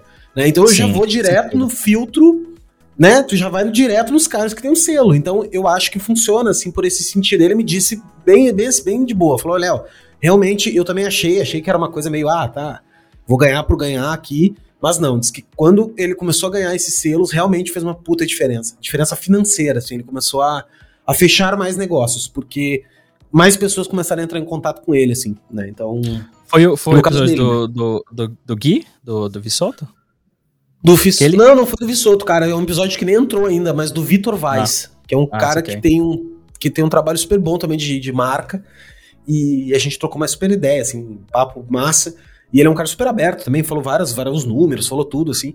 E ele disse, cara, quando eu comecei a trabalhar para fora. E o Gui, o Gui também. O Gui, ele, ele ganhou também, começou a fazer uns trabalhos fora quando ganhou um selinho também. Começou a acontecer. É, o verificado, né? Acho que querendo ou não, é, é um. Até, eu acho que principalmente para portfólio é um atestado ali de que é um, é um bom trampo, né? Principalmente se for curadoria. É, eu acho também que faz bastante sentido algoritmo entregar mais. A gente sabe disso porque para quem produz conteúdo é basicamente a mesma lógica, né? Então, se seu conteúdo está atingindo mais, você vai crescendo, você vai ganhando mais reconhecimento. Eu, atualmente, pelo fato de já estar inserido no mercado e realmente estar uma falta, eu recebo toda semana duas ou três recrutadores que vêm atrás de mim falando, cara, como é que tá aí na Zalando? Você não tá pensando em sair, não? É desse jeito que eu recebo, cara. E assim, eu já cheguei e até trabalhando, eu participei de processo seletivo, para poder ver o que, que a galera tá pedindo, né? Pra, às vezes eu preciso dar uma reciclada e tal. Cara, eu já recebi propostas assim que eu fiquei assim, cara, eu acho difícil ser real. E era empresa conceituada, sabe? Eu acho difícil ser real. Mas aí eu fiquei pensando, cara, eu tô num momento de ascensão dentro da empresa e tal. Talvez não seja o momento certo, mas, putz, ia, sei lá, aumentar meu salário em 2 mil euros a mais, sabe? Tipo. Pô, 2 mil dá pra viver bem melhor, né? 2 mil euros a mais, 2 mil euros a mais é que eu pago de imposto. Sim, então, não, pá, sobra. Sim. Então, assim, eu, eu fico pensando que é, existem várias formas. Eu acho que a pessoa tem que ser ativa, tem que estar tá fazendo. O importante é isso, é estar tá fazendo, tentando buscar ter mais visibilidade. Redes sociais ajudam bastante, sites de portfólio. Eu não posso dizer com certeza porque eu não tenho, eu não uso esses sites de portfólio. Muito difícil para UI UX, apesar de ter muita gente fazendo, mas o meu dia a dia, que eu entrego produtos realmente, para mim é o LinkedIn é, realmente está muitos anos na empresa, e aí as pessoas querem profissionais mais sêniores dentro da empresa, e aí eles vão atrás realmente tentando pegar os profissionais das outras empresas.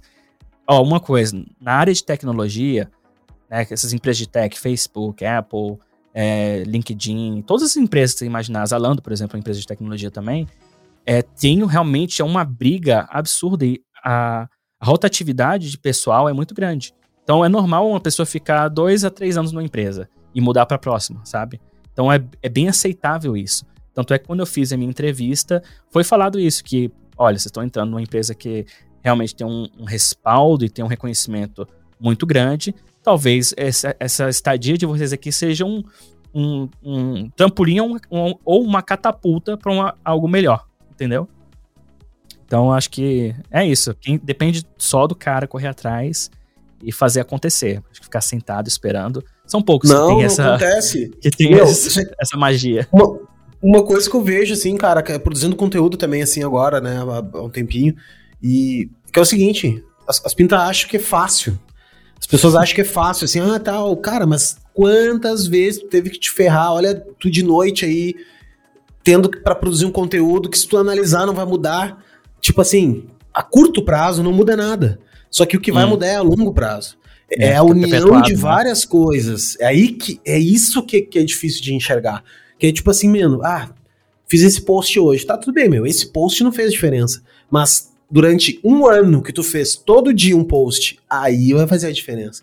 É a consistência é. que faz a diferença. É né? bem isso mesmo. E, cara, quando, e, e, quando tu tem uma consistência, seja no que for, velho, tu tem resultado.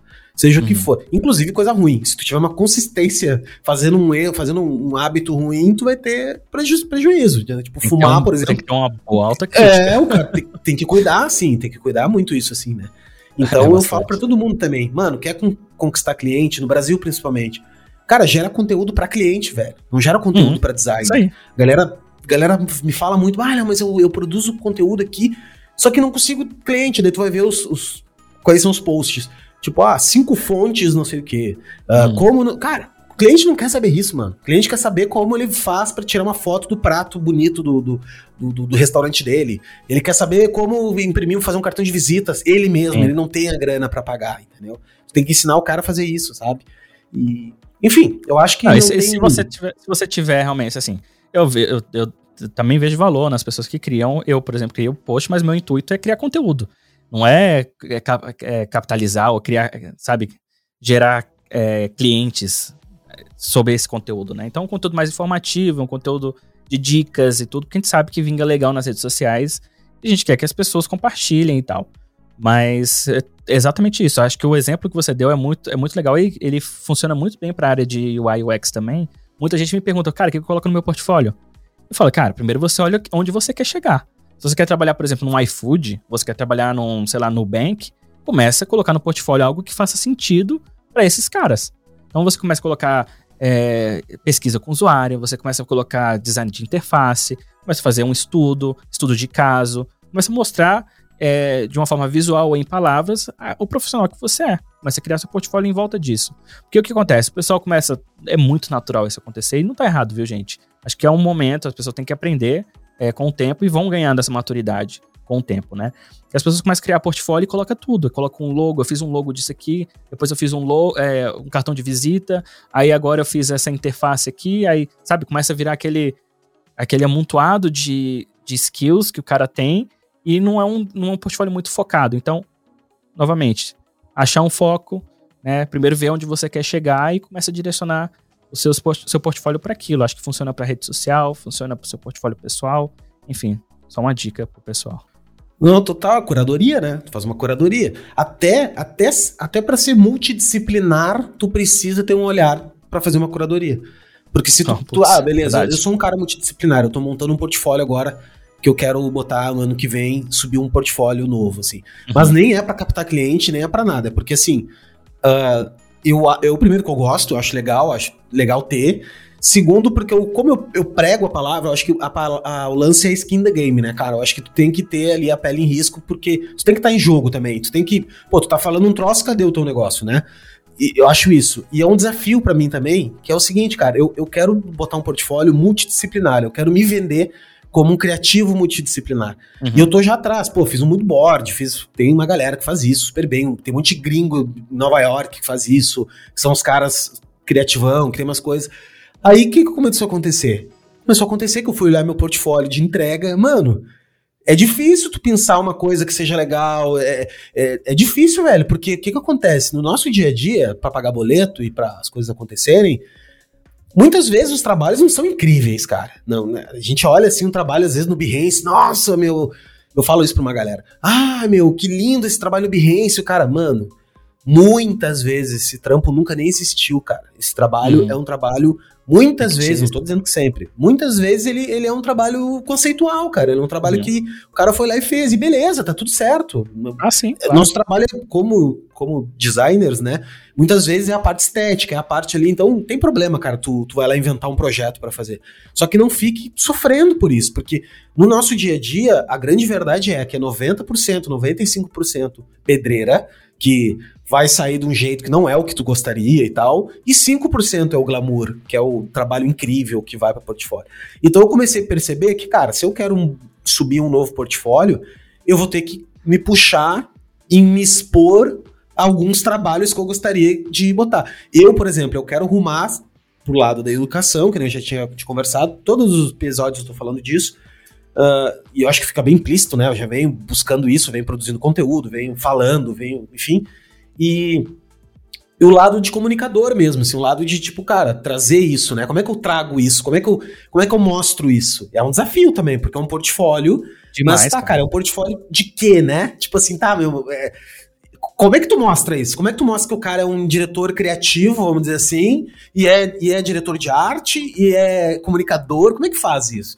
Né? Então é um desafio. É, é o desafio que eu tô. E, é, e tem peça, tem coisa que eu vou inventar, mano. Tem coisa, tem coisa ali que eu vou inventar. Tipo, cara, eu gosto muito, por exemplo, de. de, de cara, mercado de. Como é que é o nome daquele. Cremes e. e de. É skincare, né?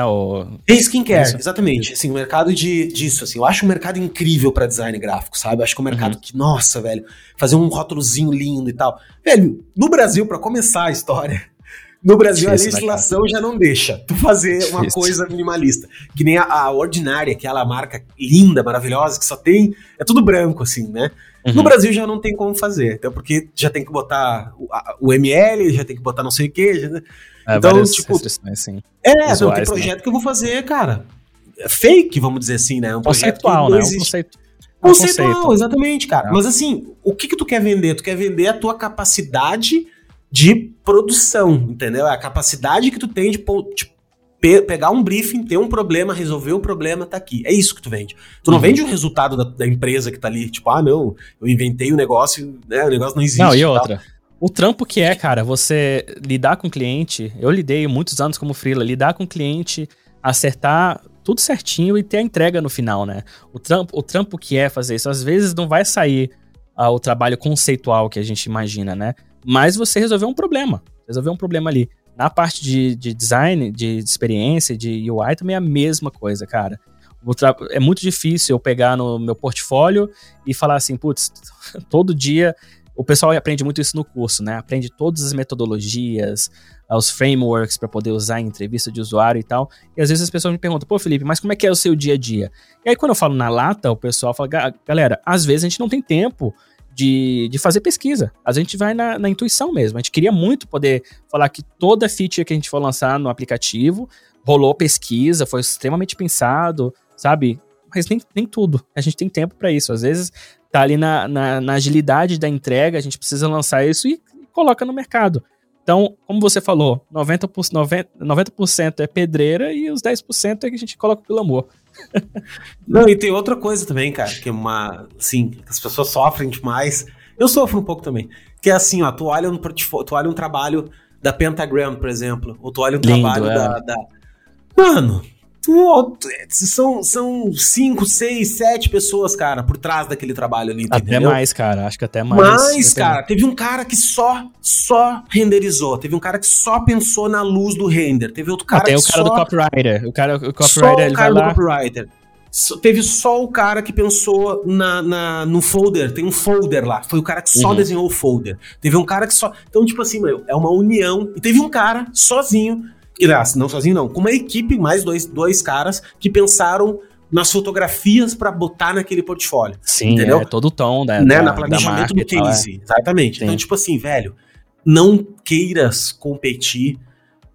Não queira, porque não tem como tu competir. Quer dizer, não é que não tenha como. Eu, eu acho que é possível. Eu acho que sim. Se tu tiver um pouquinho de tempo, paciência e, e bom gosto, eu acho que tu consegue. Tanto é que uma galera uhum. faz, né? É, Só a entrega que... tem que ser boa, né? É, Mas também não precisa, assim, não precisa ser nível que... pentagram. pra é, todo job que você faz. Da pentagram, cara, Tem que pagar é boleto também, né, cara? Isso aí. Não, porque tu olha as coisas da pentagram, é incrível.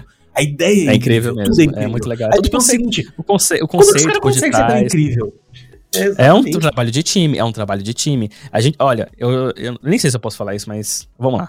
A gente tá fazendo um trabalho de branding lá na, na empresa agora, entendeu? E aí eu tô realmente falando com um estúdio grande, né, na Europa, que faz essa, que faz o branding, né?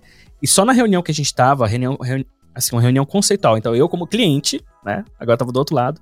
Como cliente, eu tava mais assessorando a parte de, de produtos digitais e tal, porque vai ter a marca, mas essa marca tem que refletir nos produtos digitais também. Então, tava ali dando aquela consultoria pro pessoal. Então, só na reunião de conceito tinha 15 pessoas. Num Zoom, assim. Entendeu? Então, cada um ia fazer alguma coisa ali dentro. Eu não sabia exatamente o que cada um fazia, mas estava ali o pessoal e bombardeando a gente de perguntas até não aguentar mais Entendeu? Cada um, o responsável do time, tinha milhões de perguntas. Então, assim, é um trabalho de time, são várias pessoas envolvidas. E o que eu acho mais legal é o cara que coloca, sei lá, trabalhei na Pentagram, fiz lá o logo da Warner Bros. Eu não sei se foi eles que fizeram, acho que eles fizeram do. Foi, foi. Foi, foi a última, foi da Warner Bros, né? Se não me engano. E aí eles o cara falou. botaram agora em Fibonacci e tal, né? Sim. Isso, isso, é exatamente essa que eu, que eu acho que eu vi por último. E aí o cara vai e coloca no portfólio dele, que ele trabalhou no logo, e na verdade ele escolheu o azul. o Pantone. o cara escolheu o azul no Pantone. Sim. Então, assim, tem isso, no, tem isso no design também. O cara coloca lá, ah, sou um UX designer fudido, trabalhei na Nike e tal. Aí quando vai ver, o cara fez o ícone no rodapé do site da Nike, sacou? E aí o cliente dele é, é Nike. Isso tem pra caralho. E eu não acho. Cara, assim. Cara, pra, mim tudo bem. Pra mim tudo é. Na real, pra mim tudo bem. Eu dou risada, mas eu acho, eu acho, eu acho é, engraçado. tu sabe onde é que esse cara vai se fuder? E esse cara vai se fuder? É quando, quando beleza, o cara contrataram um cara. Tá, mas agora senta a bunda aí e faz, velho. É. E, e, no primeiro dia o cara vai se entregar, tu entendeu? Esse assim. O que acontece assim, às vezes, tu vai lá e bota da Nike, bota o símbolo da Nike e o cara realmente manda benzaço e passa, né? Passa assim, tipo, puta, Sim. realmente o cara acho que fez porque, porque o cara é bom. Mas tem. Um, na maioria das vezes o cara se ferra, meu. O cara mesmo se ferra, uhum. porque, né, não, não, não foi pra frente. E esse lance de ter várias pessoas para fazerem um trabalho só é incrível, meu. Por exemplo, se a gente sozinho, tu vai lá faz uma marca, por exemplo, tá, tu fez lá um desenho, no outro dia tu olha para aquilo, puta, já, já tem uma outra percepção, aí tu outro uhum. dia tu olha de novo. Então tu imagina um time, cara, com cinco, seis pessoas, né? Tem um sênior fodão, que é um cara, porra, a Paula Scher lá, que é fodida no troço, entendeu? Uhum. Aí tu já tem um, um, ajudante dela, que já é um, uma outra designer, que é uma menina incrível também.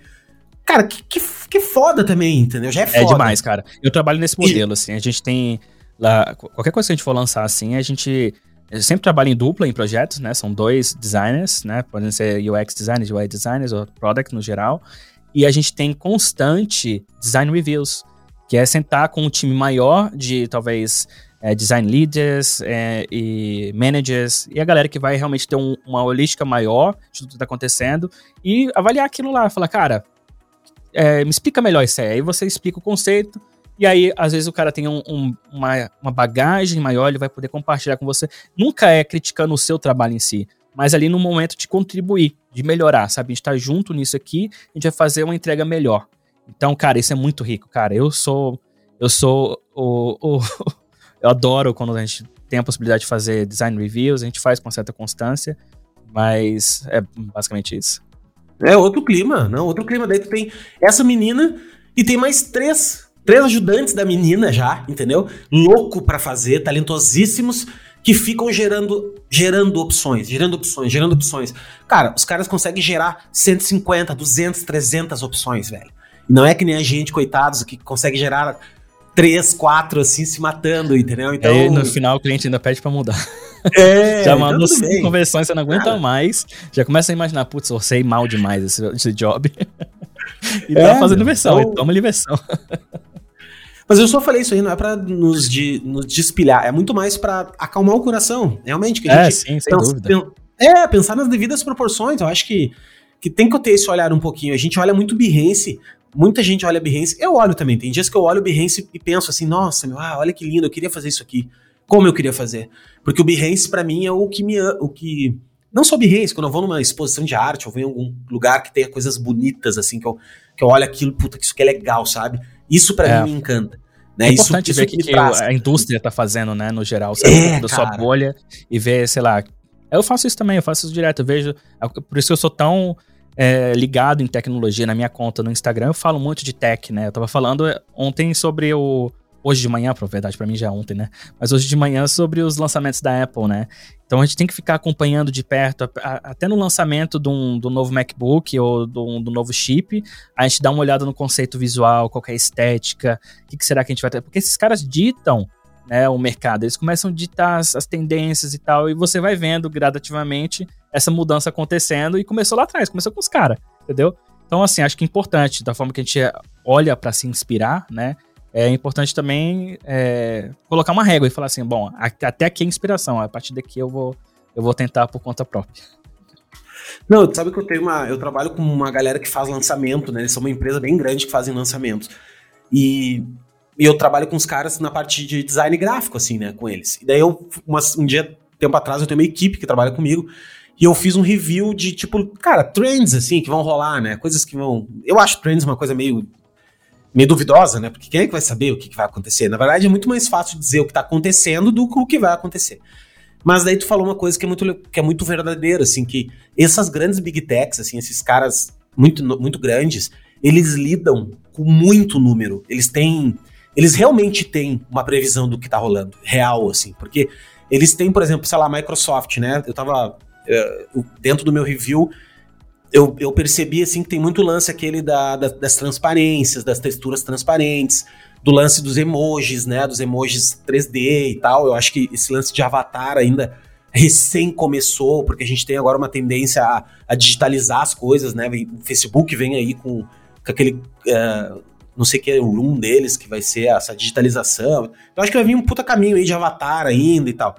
E, cara, olha o Windows 11 como, como tá tá todo cristal, que já era, que, que o iOS também já, já era assim, né? Já tinha esse clima. É, o então, macOS, né? Esses, é, é, o iOS não, é o... O, o macOS já era exatamente como... Há é muitos o, anos. Há é. muitos anos, as, as bordas arredondadas, a translucidez nas janelas, né? Então, realmente, é, é, as Big Techs, né, cara? As Big Techs, elas fazem exatamente isso. E eu acho que eles têm até um grau a mais de decisão, de, de, de, de setar tendências, entendeu? Eu até acredito na, na tendência porque eu vejo isso acontecendo há muitos anos, cara. Eu tenho uma conta no Dribble que tem, pá, muitos anos, cara. Não faço, sei lá, seis anos, sete anos, não me lembro certo. E eu acompanho há muitos anos é, a tendência é setada exatamente, principalmente para produtos digitais, né? Tô me referindo a produtos digitais, que é minha área. Eu vejo que é, cara, lançou um novo iOS, a partir de agora todo, toda, todos os apps que você vê vão seguir as tendências do iOS. Né? macOS é a mesma coisa. Então, querendo ou não, essas big techs acabam é, influenciando e sendo influenciadas umas às outras, né? E elas que setam as tendências, né? Então, o ponto fora da curva são os designers malucos que decidem experimentar algo novo e aí as big techs acabam roubando essas ideias e implementando é, os seus tá. produtos. É, mas eles, mas quem roubou foi, o, foi o, o, o, diretor criativo dessa big tech, que é amigo desse outro cara, que eles estão lá numa, numa festinha lá e o cara mostrou para ele um projeto e ele influencia a Big Tech a fazer, entendeu? E tipo, e não assim, a, a não, olhamos aqui no, no, Big Data da parada e nós vimos que a tendência de natureza é uma tendência. Não, acho que não. Até porque eu acho que, que, que, nem eu sigo o cara do Instagram, que eu acho muito legal a estratégia deles de humanizar, assim, a, a botar o carinha aquele, não me lembro o nome dele, que é o diretor, né? De, de diretor do Instagram, né? De fazer live e, tal. Eu acho sim, muito legal, sim. uma estratégia legal, assim, de, de, fazer. E daí tu vê como é humano a parada. Meu, é gente, é gente que nem a gente que tá lá. Só que é um, são pessoas, que é uma equipe grande. Eu acho que os caras estão lidando com, com outro. Cara, com você quer número, ver um né, exemplo tão recente, aconteceu ontem. A Apple anunciando os seus, o seu processador, que é revolucionário, né? Vai talvez dar uma balançada aí no mercado de PCs. O Tim Cook, que é o CEO da, da Apple, tá fazendo seu keynote num gramado. Lá no Apple Park, né? Num gramado, assim, muito mal cuidado. Se quem tiver a oportunidade de entrar no site da Apple, né? E ver o keynote, ele tá lá fazendo anúncio dos seus produtos mais novos, num gramado muito mal cuidado, que ninguém teve a coragem de passar um, um carrinho lá, entendeu? E aí você vê, o pessoal tentando humanizar cada vez mais, né? O cara tá ali num gramado, não, não se sabe ao certo o que, que, tem ali em volta, pode ter qualquer tipo de inseto ou animal, na Califórnia é complicado, né?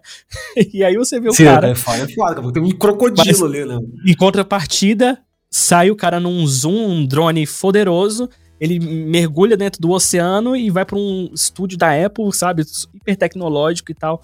Mas aí você vê o contraste, né? É. Não, mas é isso, cara. É isso. Eu acho que, que cada vez mais os caras vão tentar humanizar, né? Cada vez mais tá, tá indo por esse caminho. Ô, meu, me diz uma coisa. Uh, sobre o lance da gente... Tu já deve ter visto aquele documentário da social media, é, das redes sociais e é, tal. É. redes sociais, sim. O que, que tu acha daquele documentário, assim? Tu acha que ele é total, total real ou tu acha que ele ainda tem um cunho um pouco hollywoodiano ali, tem uma... Tem... Ah, sem dúvida. Eu acho que tem que ter, acho que tem que ter. Mas eu acho que colocando mais como parte do problema, né, me colocando como parte do problema, é, sem dúvida ele abre os olhos para... Eu acho que é um puta documentário, qualquer um deveria assistir esse documentário, porque fala muito da questão ética, né?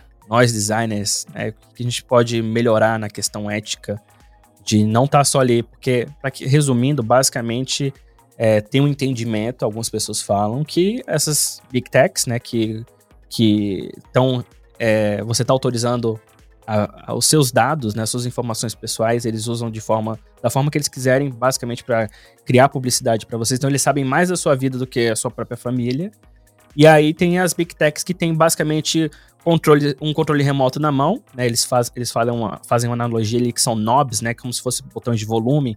Eles conseguem ali é, filtrar, filtrar não, é, é, definir o tipo de. O que, que, eles, que, que eles vão te vender hoje, sabe? E aí eles vão te entregando conteúdos que vão te levando, é basicamente te manipulando, né? Então acho que é um documentário que mostra uma realidade que talvez, ali, principalmente na parte que, que pega mais, que seja parece um pouco mais fictícia, né? Que tem um, um robô ali falando e tal, né? Aqueles, aqueles humanoides lá falando. E ele meio que abre os olhos, né? E, tipo, como que a gente pode realmente é, criar experiências que, que fogem desse lado, né? Saiam, saem, saem um pouco mais pela tangente. A gente tá querendo te vender sempre alguma coisa. A gente tá querendo, de fato, te trazer uma experiência legal, uma experiência agradável. E eu acho que é importante, acho que é legal. Eu, eu curti o documentário, talvez um, um pouco mais tendencioso a culpar as big techs, né? Então, eu não sei, eu fico um pouco em cima do muro, mas eu acho que é um importante alerta. Vamos dizer assim, que a gente sabe que acontece. Eu acho que. Né? É o que tu disse, né, meu? Tem que ter, né? Tem que ter uma discordiazinha, tem que, tem que ter uma, um cunho ali pra. Porque senão, não, senão fica meio água com salsicha, assim, né? Os caras têm que criticar alguém, né? Pra, enfim, mas eu acho, eu acho muito um alerta muito forte, assim, de verdade, assim, principalmente. E eu acho assim que ninguém não volta mais, não tem como voltar mais atrás, não tem como desligar isso mais, entendeu? Não é, tem mais era. como. Já tem não, a sua pegada era, virtual. Você já tem a sua pegada virtual e já era. É. Você já tá. Não, já ninguém tá vai voltar, internet. meu. Se, você quer uma bomba atômica e o, e o Mark Zuckerberg sumir da face da Terra, já existe outro cara. Já existe uhum. outro Mark Zuckerberg, entendeu? Já, pior que o Mark Zuckerberg. Já tem um cara mais evoluído ainda, entendeu? Uhum. E, e eu acho que o, o Mark Zuckerberg, na verdade, não só ele, eu acho que todo mundo desses, desses assim, eles não são do mal no sentido, eu acho que eles são são capitalistas, mano. Eu acho que são eles enxergaram... é isso, exatamente, são business. É, é, é, é a mesma coisa que o cara que vende colchão aqui no Brasil dizendo da hernia de disco, que ele fica falando o dia inteiro da hernia de disco. Ah, tu tem uma hernia de disco? Pô, eu tenho um produto para ti, tá aqui. É a mesma coisa que, que eles fazem, né? Tipo, cara, olha só, tu tá sozinho, tem nada pra fazer, olha aqui, meu, fica olhando aqui, eu, eu, eu vou desenvolver um mecanismo aqui que tu vai te viciar, vai ter alguns gatilhos mentais aqui que eu vou, que eu vou usar, assim como o varejo usou a vida inteira, a publicidade usou a vida inteira, escassez, uh, uh, novidade. Todos os gatilhos que você imaginar foram usados. É, mano, é. eu acho que é isso. Só que ele Exatamente. muito, muito inteligente, eu acho que o, a sabedoria do cara, meu, a grande sacada do cara, para mim, é que ele se mantém no topo, velho. Isso que é louco, saca? Assim, isso que normalmente rola um ciclo, rola mente se o cara, tá, estourou, comprou, foi, não sei o que, daqui a pouco, que nem o Orkut. Pô, o Orkut foi pra, foi pra banha, entendeu? Facebook não, velho, mas é que eu acho que o lance de aquisição dele é muito foda, né? Ele, ele... É, eles chegaram num patamar que não tem mais volta. Eu acho que. É, é eles estão eles com tudo na mão, né? Eles compraram todo. E, e assim. É, é, não, realmente, eles não tem volta. Não Lança, tem lançam algo novo, eles incorporam. Então, eles compram, se não incorporam, é. eles fazem igual. Então, se você vê, o Facebook tentou comprar o Snapchat no passado e não, eles não venderam, né? E aí eles lançaram o Snapchat no Instagram. É, compraram o Instagram e fizeram o Snapchat no Instagram, que são os stories. A galera que nasceu, os, os a geração Z, é, vocês nem pegaram o Snapchat, né? Vocês já estão no TikTok. Mas o TikTok só surgiu porque tinha um Snapchat no passado para fazer esses vídeos curtos. E aí, daí pra frente, evoluiu pro que é hoje, né? E hoje em dia você tem o, o, TikTok no Instagram também. Então, é, como eu falei, chegou num patamar onde que essas empresas têm tanto poder, né, de, de criação mesmo, né? De poder pegar e falar, não me vende, eu faço igual. Até se o cara colocar na justiça, para eles faz sentido. Porque imagina os gastos que vão ter com justiça e tal. O produto já está diversificado no mercado e tal. Então, é, é, um balanço, né? Então, eu acho que é, hoje em dia é mais difícil ter essa atividade de, de, sei lá, produtos que vão, sei lá, vir no lugar do Facebook. É possível? É, mas eu acho bem difícil. É, eu acho bem difícil também. Acho muito difícil. E, e o lance que, tem é, que é, cara, o Tonito falou, eles têm os talentos também, né? Na verdade, eles, eles têm o dinheiro, que é uma parada aceleradora, é o grande combustível, e eles têm os caras, os caras melhores que tem, né, velho? Os engenheiros, os. E, e tu vê uma coisa louca, né? Porque daí tem o Google também, que é uma outra ferramenta bizarra. Os caras são. E eles não conseguiram se dar bem em rede social. Olha que, que como são as coisas, né? Que que é um ecossistema na, na, na história. Eles não conseguem. Só que assim, propaganda, por exemplo, o Google domina.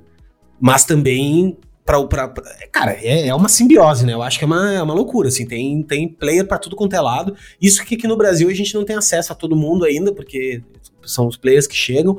Eu acho uma outra coisa que eu vou dizer agora, que nos próximos dois, três anos, cara, já no Brasil chegou, tá? Já vou te dizer que no Brasil chegou, porque no Brasil as big techs estão comprando mídia na televisão, velho. Então, assim, a gente uhum. vê, a gente tem propaganda na, na, na, Globo, que é a nossa maior a televisão aqui, do, do TikTok, tá ligado? Tipo, uhum. Tipo, o Emicida é garoto TikTok lá, não sei o quê.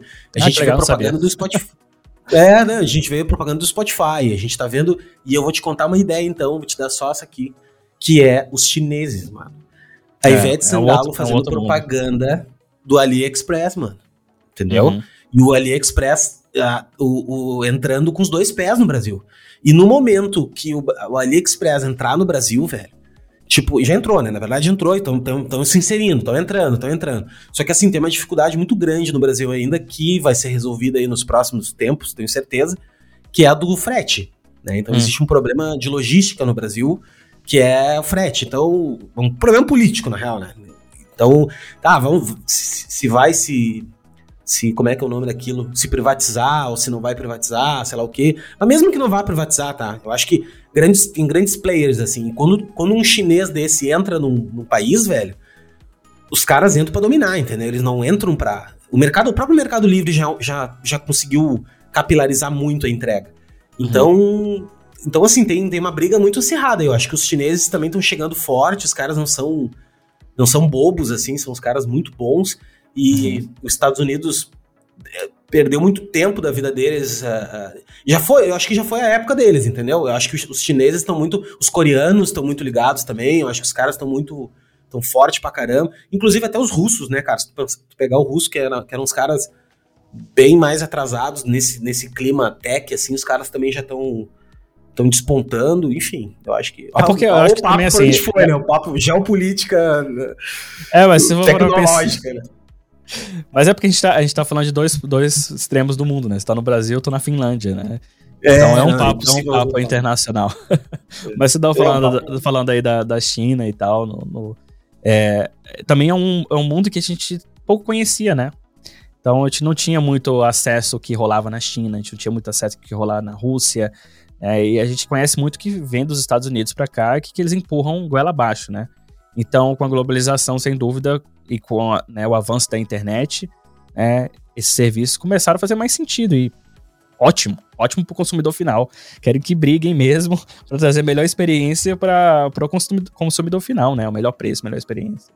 Então eu, eu sou a favor do, do livre mercado e eu quero que quero que eles briguem mesmo. Sim, não, eu também. Os caras ficam, ah, não, porque não vamos privatizar, vamos privatizar. Mano, olha só na boa. Eu, não, eu posso estar tá falando uma besteira aqui, tá? Mas uh, eu não sou um cara que manjo muito de política, assim. Né? Eu não sou um cara que. Eu, eu tenho uma opinião, minhas opiniões, entendeu? E assim, para mim, para mim, o que me importa é eu conseguir comprar de uma maneira legal, entendeu? Não precisa nem ser barata, tá? Eu acho que essa parada do barata, eu acho que não, não é bem por aí, porque tu, tu comprar coisas muito baratas, alguém tá pagando essa conta, né? Tipo, Eu não acho que não é essa a questão. Mas eu acho que é o justo, né? Tá, tu, tu tem acesso a um, a, um, a um produto justo. Que eu receba ok na minha casa, velho. Eu receba num tempo ok, entendeu? Que mais pessoas podem ser empregadas. É que tem vários problemas aí, né? Daí tem gente assim que fala, ah, tá, Léo, mas a Amazon, por exemplo, a Amazon tem trabalho escravo quase dentro da Amazon, porque as pessoas trabalham assim, assim, tá, tá, eu acho que deu um papo um pouco mais complexo da gente discutir e tudo mais. A questão toda geral é, nós no Brasil, por exemplo, vivemos num, num refém do Estado de uma maneira muito muito ruim, entendeu? O Estado ele é um Estado lento, ele é um Estado que ele não é eficiente. Eu acho que essa é a palavra. Se os Correios fossem eficiente, fosse assim, meu, olha só, funciona a parada, tá ligado? Funciona, o bagulho é rápido, é isso, é aquilo. Tá, tá ok, eu nem acho que deveria se privatizar. Mas no momento que tu tem um, uma massa de pessoas ali que estão trabalhando porque são concursadas, porque, sabe, existe um, uma cultura muito, muito engessada e tal. Aí eu acho que tem que melhorar, entendeu? Eu acho uhum. que esse é o ponto, né? Não é nem o ponto privatizar. Porque para mim não vai fazer diferença nenhuma. Para os brasileiros não vai fazer diferença, velho. Vai melhorar, uhum. na verdade. Vai, vai ter mais opções, mais gente, né? Mais, mais oportunidade. O que vai ferrar um pouco, que as pessoas falam, é isso. Assim, ah, tá é, daí tu vai ficar na mão de um empresário que vai poder ditar o um mercado. Tem um documentário que eu vi esses dias, cara, que chama-se A Uberização do Trabalho. Que, que é, é nacional, retrata... Tá no... Cara, eu não sei onde tá. É, é do Canal Brasil até. Se não uhum. deve ter até no YouTube, sabe? Que é a uhum. uberização do, do trabalho. Daí fala sobre essas sobre o impacto dos motoboys, do, do iFood, do Uber. Uhum. E, cara, muito legal, assim, sabe? É, é daí fala um, um, um é sociólogo cara. falando, um cara de tecnologia, um, um, cara de não sei o quê, daí uma tia que faz limpeza, o cara que é Uber, o cara que é motoboy. Bem legal o documentário. E fala muito disso, assim, que, cara, beleza, para quem é bom isso? No início, no início era bom para todo mundo. Porque, cara, tu não tinha trabalho, beleza, tu botava lá, era super faz, bom e tal. Tu faz teu bico e vambora, né? Tu fazia teu bico e tá tudo certo. Para uhum. quem precisa do trabalho é bom também, tudo bem, tá tudo certo. Pra plataforma, tá beleza, tá fazendo um favor para todo mundo. Só Aumentando que chega a malha um ponto... de distribuição, né? Exatamente, Geral, quando é. chega num ponto crítico, chega num ponto que existe uma massa tão grande de mão de obra que o próprio algoritmo começa a, a ele é teu patrão. Então ele começa, tipo assim, é, não, ele leiloa, né? Ele lei, basicamente ele leiloa. leiloa é. Isso aí. Ele, ele leiloa sozinho, não é ninguém que tá dizendo esse, isso. Esse é, é, esse é o livre mercado, né? É a consequência é. do livre mercado e de. É, exatamente. Eu ia falar do, dos Correios, eu realmente não tenho muita. Eu não tenho muito conhecimento, eu não fico. Não, infelizmente, eu acho que eu sou um, um, brasileiro ruim, vamos dizer assim. Eu não fico muito ligado a, a essas, essas minúcias da, da política, né? Eu tô vendo mais pra uma escala macro, né? Presidente, essas coisas, mas é, dos Correios eu acho que uma solução vindo de fora seria é, inovação, trazer tecnologia, né? Para solucionar isso. Eu acho que o Brasil tem uma grande dificuldade, olhando assim, mais pelo lado de produto, né? Para quem cria, pessoa que cria produtos e tem algum contato com logística, o Brasil é um país continental, irmão. Entendeu? A gente tem, não tem um tipo de terreno, a gente tem vários tipos de terreno, vários tipos de mata. Tem gente que mora no, num canto e quer comprar, de, sabe? Então, é realmente é um, é um problema muito maior, um problema continental que eu acho difícil resolver, entendeu? Então, até mesmo pro, pros Correios, eu acho que eles têm realmente um problema ruim. Talvez um problema estrutural na, na organização, eu realmente desconheço. Estou falando aqui apenas do que eu achismos, né? mas talvez seja uma solução tecnológica.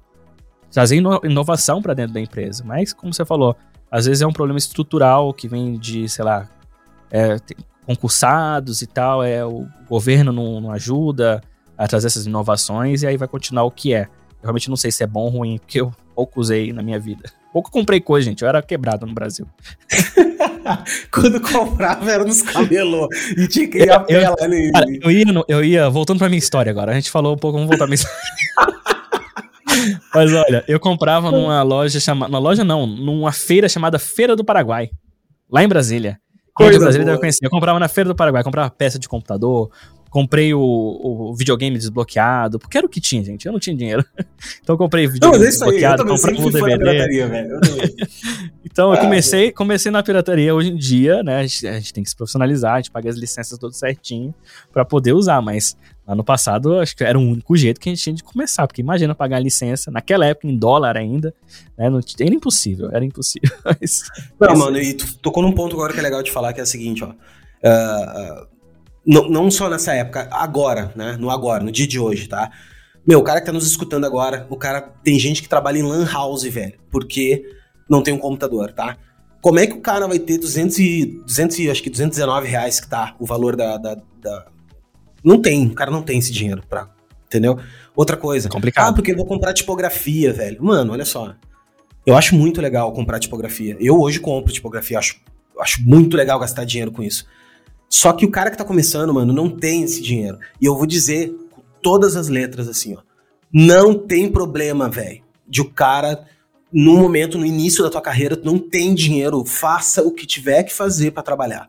Ah, eu tenho um Windows piratão. Mano, se, se eu paguei 900 e poucos pila a licença do meu Windows, foi porque tu não tem a tua, tá ligado? E, e essa divisão, porque todo mundo sabe, os caras. A, a, a, Microsoft tem todo mundo que é pirata lá. Eles sabem todo mundo que é pirata. Cada IP de todo mundo que é pirata eles têm, tá ligado? Eles sabem disso. Então eles já botam no valor da licença de quem não é. Isso é que nem cinema. O inteiro paga meia. Então, assim, se você não tem dinheiro, cara, não entre nessa noia de, de influenciadores, de galera que fica falando aí que, ai, não, tem que ter, desde o início, tu tem que ter. Uh, tem que ser para ser um profissional, tu tem que ter a licença, tu tem que ter. Cara, com certeza sim, com certeza lá adiante tu vai, tu vai entender isso. Mas isso você é um vai querer, acho que você vai até querer, né? Você vai até querer, vai querer, querer rodar. Não, eu vou te contar a minha história então. mais novos e, e, e, tudo, né? A minha história com, com a pirataria, ela surgiu desde, desde o início, assim, eu sempre nunca nem nem pestanejei de não ter coisa pirata. Eu não tenho dúvidas. Ah, não, Windowsinho piratinha, uh, e, e, e Torrent, e crack, vamos, vamos, vamos. Mano, Cara, se você fosse dono da agência, né, você só teria. Se fosse dono. Não e, tinha olha, lá, olha lá, porque olha todas lá. as agências que eu trabalhei, ninguém tinha licença oficial Ninguém não, tinha. Não, escuta essa. Daí foi, foi, foi, teve um dia que saiu, um, saiu uma versão nova do Illustrator. Ah, não sei o que, Illustrator CC, eu acho que era, ou, ou sei, faz uns 4, uns 5, 6 anos atrás isso. Por aí, é Tem que ter, eu tenho que, é, eu tenho que ter, eu tenho que ter, porque não sei o que, porque mudou. Tá, meu, fui lá no Pirate Bay, tananá, baixei entrou um troço. Nunca tinha pego vírus na minha vida. Nunca na minha vida. Vírus. Cara, eu peguei um vírus que a máquina começou, todos os meus arquivos começaram a ficar codificados. Tipo, ponto, um nome esquisito. Nossa, e foi indo. Cara. Tucu, tucu, tucu, que merda, que Daí. Meu, prejuízo bizarro. O que aconteceu? Aconteceu que ele codificou até a metade, até onde eu consegui parar. Tipo assim, eu desliguei o computador. Uh, ficou, o cara criou um TXT, daí eu cliquei nesse TXT, depois que eu levei num amigo meu, que era técnico e tal, eu, ele abriu o TXT e lá dizia, olha só, cara, se você quiser seus, seus arquivos novamente, eu te mando, tu me manda um Bitcoin aí, não sei o que, numa conta, e eu te mando o, o negócio de decodificar, porque ele codificou, entendeu? Daí ele, eu uhum. podia voltar se eu quisesse. E depois eu fui ver que foi um puta, um puta vírus na, no mundo, assim, que rolou isso aí. Por Nossa, quê? Nossa, cara, eu, eu tô ligado, eu tô ligado nessa aí. Nesse momento em diante, que eu perdi metade dos meus arquivos, anos e anos, assim. Nesse momento em diante, no mesmo dia, eu peguei. Eu já tinha dinheiro na época para comprar, já podia ter começado a, a sabe, esse, esse, clima. Eu tô contando hum. essa história porque eu quero que, a pessoa, que as pessoas entendam que não é brincadeira tu, tu, tu, te, tu te arrisca a ter coisas piratas. Tu realmente te arrisca, né? Então, se tu tu tá na chuva ali que tu não tem, beleza, mano, faz sem. Só tu só tem que entender que tu tá. Eu, eu brinco que, que tu tá no submundo do troço. Tu tá andando na noite, no, sabe assim, num subúrbio meio barra pesada, porque é assim quando tu trabalha uhum. com crack, trabalha com. Não tem outro esquema. Naquele momento ali eu fui lá, assinei a, a, na hora já o Adobe, comprei o um antivírus massa pro meu computador e tal, que não, não tinha antivírus também. E, velho, desde então, tudo que eu tenho eu compro. Tudo que uhum. eu tenho eu compro. Daí, assim, criei uma regra para mim, porque eu já tava de vagabundo, porque eu já tava ganhando dinheiro com o troço, podia já ter migrado, mas aquela coisa, né, cara? Ah, não precisa, o troço tá funcionando. E outra coisa, daí eu faço a defesa positiva. Depois que tu tem um pacote Adobe assinadinho, nunca mais tu vai, tu vai deixar de ir no cinema, tu vai deixar de comer para pagar teu pacote Adobe. Por quê? Porque tu tem assinatura bonitinha, autorização bonitinha, tudo é quentinho, sabe? Tudo tu. Pô, tem o teu nomezinho lá em tudo quanto é canto. Cara, funciona, entendeu? Funciona Não só isso, maneira... né? O, o software, eles, eles estão cada vez mais otimizados, então quanto mais recente você estiver rodando um, melhor ele vai, vai performar. E uma outra coisa também, acho que também é fugir um pouco desse lado da pirataria, tem, se você está procurando um programa e você não acha, tem as versões alternativas também. Às vezes é uma versão gratuita daquilo que você quer. O, o que o pessoal se prende muito é a ferramenta. Eu sei que a ferramenta ajuda, o equipamento ajuda muito, entendeu? Mas existem várias formas de você atingir o, o seu objetivo, né? É, com diferentes ferramentas. Então, é importante aprender as ferramentas, é importante usar tudo, sim. Mas a parte, o conhecimento, o conceito, tudo isso você consegue atingir de diferentes formas. É, um dia desse o pessoal falou assim para mim: Pô, Felipe, é, queria é, escrever mais, eu, que, que, qual ferramenta que você usa para quando você está fazendo essas sessões de brainstorming com o seu time de estratégia e tudo. E aí eu fiquei pensando assim, ferramenta? E o cara tá querendo aprender uma ferramenta? Ah, o cara tá querendo agilizar o trabalho dele. Aí eu peguei, levantei para ele, cara, eu uso esse aqui, ó. Era um post-it que tava na minha mão. Eu uso um post-it. Aí falou, mas é um post-it, cara. O que que eu uso post-it? Porque o post-it ele é pequeno, entendeu? É um espaço pequeno. Ele me obriga a ser mais conciso na, em formular as minhas ideias, em escrever as minhas ideias, entendeu? Então eu consigo é, formular, principalmente uma sessão de brainstorm, ele vai me ajudar a formular ideias é, mais concisas, mais rápidas, de fácil entendimento, porque eu tenho uma limitação do tamanho dele, né? Eu até posso até brincar com as cores, mas é um post-it. Então, às vezes, a pessoa fica procurando é, complicar o que poderia ser fácil, entendeu? Não, então, total, total. Existem totalmente, formas alternativas. Totalmente. Sempre tem, sempre tem. E, e assim, o Figma veio muito para isso também, eu acho. Eu acho que o Figma ele veio disruptar esse mercado, assim, que, que, sempre foi monopolizado pela Adobe.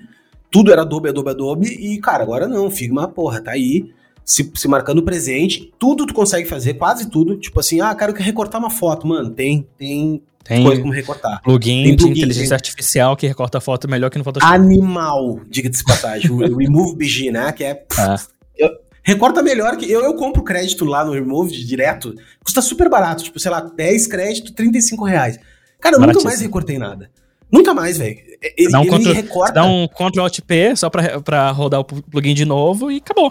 Tá ele lá. recorta incrivelmente, assim, ele recorta de uma maneira muito, muito perfeita. É bom mesmo, é muito bom, eu recomendo. É, Você pode. É, é, é, assim, vários. Tem, tem plugin para tudo e gratuito, né, cara? Por exemplo, você pode ro rodar esse plugin de forma gratuita também, né? Você vai ter um limite ali de qualidade e tal, mas você pode rodar algumas, algumas, algumas vezes. O Figma, como você falou, ele vem para disruptar esse mercado mesmo. Eu acho que até antes disso ele não vem brigar, brigar diretamente com a Adobe. Acho que atu atualmente até briga mais, né? Mas ele veio para desbancar o Sketch, que o Figma, para quem não sabe, acho que é difícil o pessoal que te segue não conhecer o Figma, né? Mas é, ele era um, é um programa com foco em criação de telas, criação de telas de site. Tanto é que se você for navegar nas interfaces, se você apertar o, o A, ele vai te abrir o artboard. As opções que tem ali são opções de tela, né? De, de formato de tela, né? Até tem algumas coisas ali para papel, né? A4 e tudo, mas é um programa vetorial para criação de interface. Então ele veio para desbancar na época o Photoshop e Illustrator, mas o, um que já era um expoente na, na época, uns 5, 6 anos atrás, acho que até mais que isso, era o Sketch, né, que é exatamente igual ao Figma. Só que o Figma veio des, realmente disruptando o mercado. Por quê? Primeiro de tudo, disponível para Windows. Mac é um grupo seleto de, de usuários que tem o poder aquisitivo de rodar um Mac, né? Principalmente no Brasil. Ah, então, você vê o último MacBook que foi lançado agora, quase 100 mil reais. um MacBook Pro, Sim. cara. Tá de sacanagem comigo. Então, assim. um apartamento. Vai comprar uma casa, tá ligado? Eu é, comprei uma casa ou um Mac. Eu posso comprar. É. é, eu comprei o meu PC com o mesmo dia. Eu comprei um PC e um Celta. já, tá de Mas, cara, é exatamente isso. Acho que o, o, Figma ele tá, ele tá indo nessa direção. As pessoas estão achando uma ferramenta fácil, intuitiva, né? Com interface super simples. E acho que o mais legal do Figma também é a comunidade. Uma coisa que eu vejo poucas pessoas falando é que quando você está aprendendo uma ferramenta nova, quando você está ali no craft, tentando aprender uma coisa nova, o que ajuda muito é o, como você vai encontrar o que fazer, o, como fazer as coisas com ela. Então, o fato dela ser acessível, ser gratuita, né? E ter uma comunidade ativa que está produzindo conteúdo, ajudando, se ajudando, né, de forma gratuita também, é, ajuda bastante a diversificação dessa ferramenta no mercado. Já na Adobe já é um pouco mais difícil, porque você tem que pagar uma licença, você tem que ter um computador relativamente bom para rodar um software da Adobe. No Figma você roda em qualquer computador, em, na verdade em qualquer é, geladeira velha você roda um Figma, né? Sim. Então, eu recebo muita gente falando isso. Cara, o meu único, meu único software que roda para mim é o Figma. Tanto é que mudou minha cabeça, cara. Isso mudou assim, mudou porque, porque o meu intuito é democratizar o design. Então não me interessa se, é, se a gente vai ter que desenhar ele no Excel, velho. Interessa, se, oh, meu, beleza, dá pra desenhar no Excel, inclusive dá, tá? Inclusive eu, eu encontrei um cara que eu fazia... já vi isso, cara. Meu, o cara faz umas paradas no Excel, velho. Recorta é um cara foto faz, no Excel. É um cara que faz jogo no Excel, cara. É um faz, faz, jogo. jogo. Então, então, assim, é democratizar, cara. E não se apegar, e não se apegar a software, sabe? Eu acho que software é uma parada muito importante pra gente, mas não se apegar a software, porque software ele muda, meu. Amanhã já mudou, e daí tu vai ficar preso no software? Não, cara. Tem, tu tem que pensar, é na lógica. Cara, qual é a lógica que eu preciso? Preciso desenhar o quê? Preciso desenhar isso. Como é que eu posso fazer? Né? Posso fazer no Figma? E eu vou te dizer, meu, Figma mudou a vida da minha, da minha equipe, das pessoas que trabalham comigo, de uma maneira, assim, ó. É, cara, modificou totalmente. Por que que acontece? Antigamente a gente tinha que ficar. Eu fazia um KV, né? Que é um key visual, assim. Ah, desenhava, uhum. sei lá, fazer uma campanha. Aí eu fazia um KV no Photoshop. Aí eu tinha que pegar aquele PSD, mandar, pro, mandar pra um, né? O PSD ficava Já lá não é pequeno, com né? enorme o PSD. Já era gigante o PSD e tudo mais e tal. Cara, hoje em dia, eu crio no Figma a parada. E o cara vai lá e cria os banners já. O cara já cria é. landing page. O cara já cria tudo no mesmo board, velho. Só vai é. criando umas pastinhas diferentes ali, vai fazendo. Então, eu consigo ir vendo o Júnior trabalhando, já consigo ir arrumando, eu, eu já, o, o, atendimento já tá conectado junto ali, já vê, já manda pro cliente, o cliente já vê. Então, assim, mano, não, não, não tem explicação, assim, o que que modificou. E assim, a curva de aprendizado de um, de um Figma, velho, para quem mexe em Photoshop, para quem mexe em Illustrator, chega a ser é, é, é ridículo. É, assim, é ridículo dois, dias, é, dois dias, tu sabe, até porque não tem muito o que mexer, não tem muito botão para apertar. Né? Ele tem, ele é muito fácil, tu clica no, no, objeto, ele já te dá as opções que o objeto tem. É, é, é, fascinante, cara. Os caras foram muito bons, assim. O time de design deles é incrível. É, caras... são, são, designers, né? Essa, essa, essa é a questão. São designers, estão solucionando um problema. É, eles foram muito espertos, foram muito assertivos nas decisões que eles tomaram de, de implementações, né? Constante, né? Seguindo, escutando muito a comunidade, porque eu acompanhei a fase, né? Eu era do Sketch, Trabalhei muitos anos, trabalhei mais de cinco anos com Sketch. E aí eu acompanhei a migração das, principalmente das grandes empresas, porque a gente tinha um, um, um problema muito grande, que é trabalhar com um time muito grande de design, é, você não conseguia compartilhar esse projeto. O Sketch ele era locado para uma pessoa, então você tinha que usar uma ferramenta de terceiro, que aí, novamente, é uma licença a mais que você tem que pagar, para poder é, versionar né, esse, esse design. Então o Figma ele veio pra, com a ferramenta de colaboração imediata, assim, tipo, já foi um, um, salto absurdo e começou a fazer bastante sentido, porque cada novo update era uma incrementação pontual que fazia sentido e continua fazendo sentido cada novo upgrade. Tirando o último que, eu, que eles lançaram agora, que é a ferramenta de comunicação, né, que você pode ligar no mesmo projeto. Faz sentido, mas eu, tipo, no meu dia a dia não faz menor sentido. posso usar o um. Não, não, não. Agora você pode é, se você tiver um, um board, né, da sua equipe, você pode, no, no, no, projeto que você estiver usando, você pode apertar, apertar o, a ferramenta de comunicação e você cria uma call dentro do, do Figma. Eu, mas eu não usei também, eu não usei isso ainda. Mas não sei, é porque que... tá todo mundo tão acostumado a usar, é. sei lá, um Zoom, um é. Google Meets, ou até o, o, Qual que é outro da Microsoft que eu não uso? É o Teams. é o Meet, é o Teams. É então, assim, é, é, muito mais fácil você Cara, continuar usando. Cara, não né? uma, velho. Não tem uma que é boa. Não tem nada é da Microsoft que é bom. É, complicado, é complicado. Os, Os caras, pegam as coisas, eu não time... sei. Ó, eu, agora eu vou dar uma dica. Vamos, eu, vou, eu, não vou, eu não vou massacrar a Microsoft, não, porque o time de design deles é muito bom. É bom, Instagram, não, é bom, é bom. Sim, são sim, excelentes, sim. mas realmente os produtos, a entrega tá deixando a desejar já tem alguns é. anos. É. Eu, eu comecei a seguir o time deles e, e umas pessoas isoladas, assim, sabe? Tipo, ah, o cara quer não sei o quê, o cara tal, tal. Eu gosto disso, assim, gosto de saber quem é que faz as coisas. Ah, eu e os caras são incríveis. O problema eu não sei qual é, cara. Eu não sei se quando cai na engenharia o troço descolhamba. Esse cara, eu posso, falar, eu posso falar de uma empresa, trabalhando numa empresa muito grande, mais de 15 mil funcionários. É, não dá para ter controle de tudo, sabe? A gente tem, realmente, é por isso que a gente coloca é, líderes para diferentes times e esses líderes vão tentar com, se comunicar entre si e trazer a melhor, a melhor entrega, né, o melhor produto. Mas ainda assim, é, fica, às vezes fica incoerente, às vezes o, um time teve mais verba do que o outro. Então, quando a gente fala num mundo de empresas, né, grandes empresas, de big techs ainda, é difícil você ter uma coerência. uma empresa que consegue fazer isso com maestria é a Apple. Mesmo assim, você consegue ver alguns serviços, alguns serviços da Apple que não faz muito sentido. Por exemplo, quem roda Mac, a, a Mac, a App, é, App Store do macOS é um lixo. É uma merda. É Ninguém usa. Não, não, te contar então. Tirar fotografia, tu tirar as fotografias de dentro de um iPhone, se tu não tem um, um, um, um Mac, é um, é um inferno. É, é um inferno. é o ecossistema tá deles, é tudo, é tudo Cara, armadinho. Tu, tu conecta, tu conecta assim o, o USB, aí o Windows abre a paradinha, daí tem uma paradinha, abre ali e tal. Meu, 95% das vezes dá erro. Dá um erro, sei lá por é. que que dá esse erro, e tu não importa. Aí esses dias, o que, que eu tive que fazer? Olha, não, daí tá, daí tu não consegue. Aí tu pensa, ah, vou, vou instalar o Drive, vou instalar o Google Drive no aplicativo, vou tentar subir. Uhum. Não dá, tipo, não tem jeito. Aí tu tenta botar uh, fotos, né? Tipo assim, o iTunes. O iTunes daí não. Aí não dá, porque daí assim, tu, ele faz um back. Um back uh, ele faz tipo um, um, backup geral, ele não pega só. Mano, não tem como, tá ligado? É, daí o que, que eu fiz? Eu baixei um. Meu, eu baixei um, um aplicativo que eu conecto no Wi-Fi. Ele conecta no Wi-Fi na minha casa. E daí eu transfiro. Daí no computador tem um, tem um, um, um cliente do, do programa no computador, que daí ele, me, ele enxerga meu celular. Tipo assim, como se fosse um HD, sabe? E daí rola. Mas assim, totalmente. É, é, é horrível. Eu, uso, isso eu é uso o Dropbox pra isso. Eu uso o Dropbox funciona relativamente bem. E aí eu tenho o mesmo, a mesma pasta compartilhada no Windows, no Mac e no iPhone, né? E aí eu consigo fazer essa comunicação. É, assim, mas novamente, eu tô falando de um de um país onde o 5G já está bem diversificado e eu consigo baixar numa velocidade insana qualquer eh, vídeo 4K que eu subo para o Instagram. então, para mim faz é muito fácil, né, fazer isso. Mas eu, eu entendo exatamente o que você está falando. É, é não, inferno, inferno.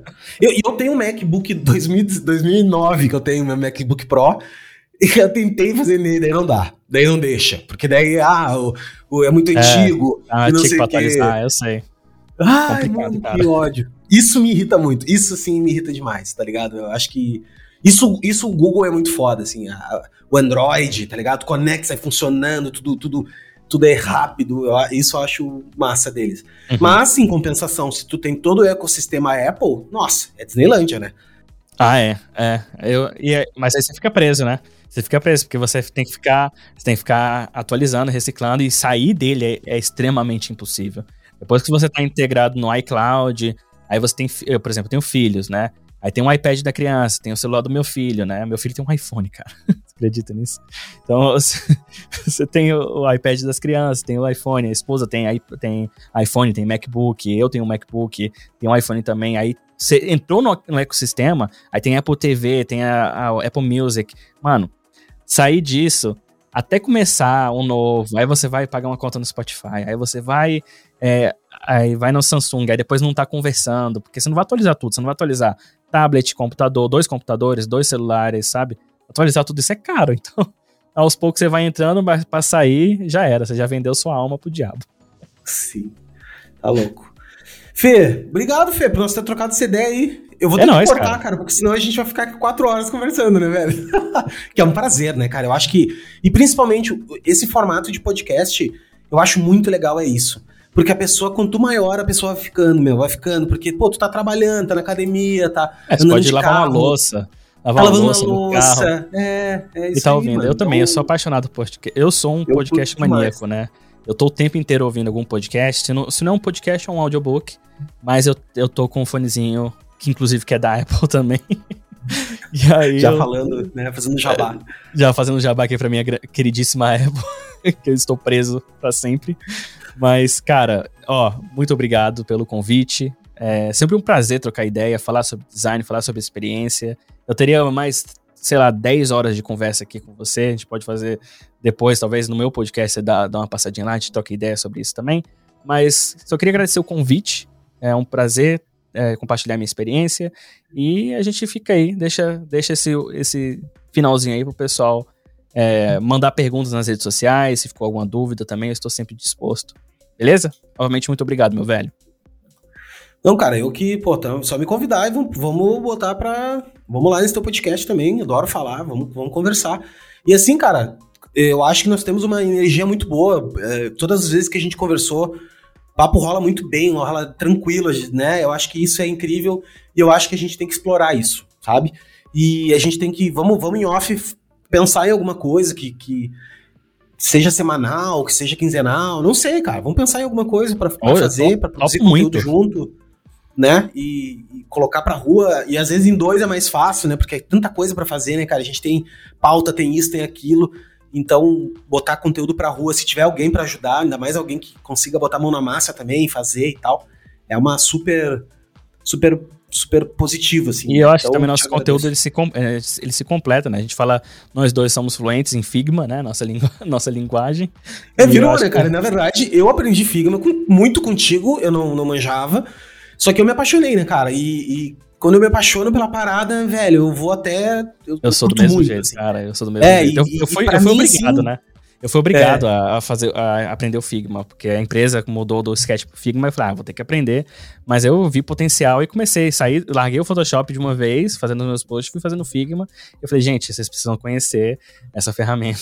E comecei a falar sobre. Né? Não, total. Eu, eu ainda uso todo o pacote Adobe, todo ele. Também, eu faço eu bastante também. coisa. Eu uso muito. Só que eu tenho certeza que a Adobe nunca vai me patrocinar, porque eu falo pra caralho do Figma e, tipo. Ah, é a mesma coisa, eu, meu amigo. É mesmo. Cara, coisa. e muitas vezes, assim, eu, eu meto o pau mesmo, que tem coisa que não tem cabimento dentro da. da, da... meu, já deveria ser muito mais simples as coisas nos softwares da Adobe. Eu já até troquei é. ideia com a Adobe, abrindo o jogo aqui, eu já até troquei ideia com a Adobe, mas. É.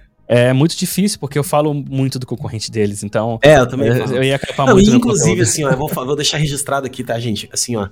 Se tu entrar no perfil da Adobe na, na Instagram, cara, aquilo ali não. Aquilo ali não representa os designers, velho.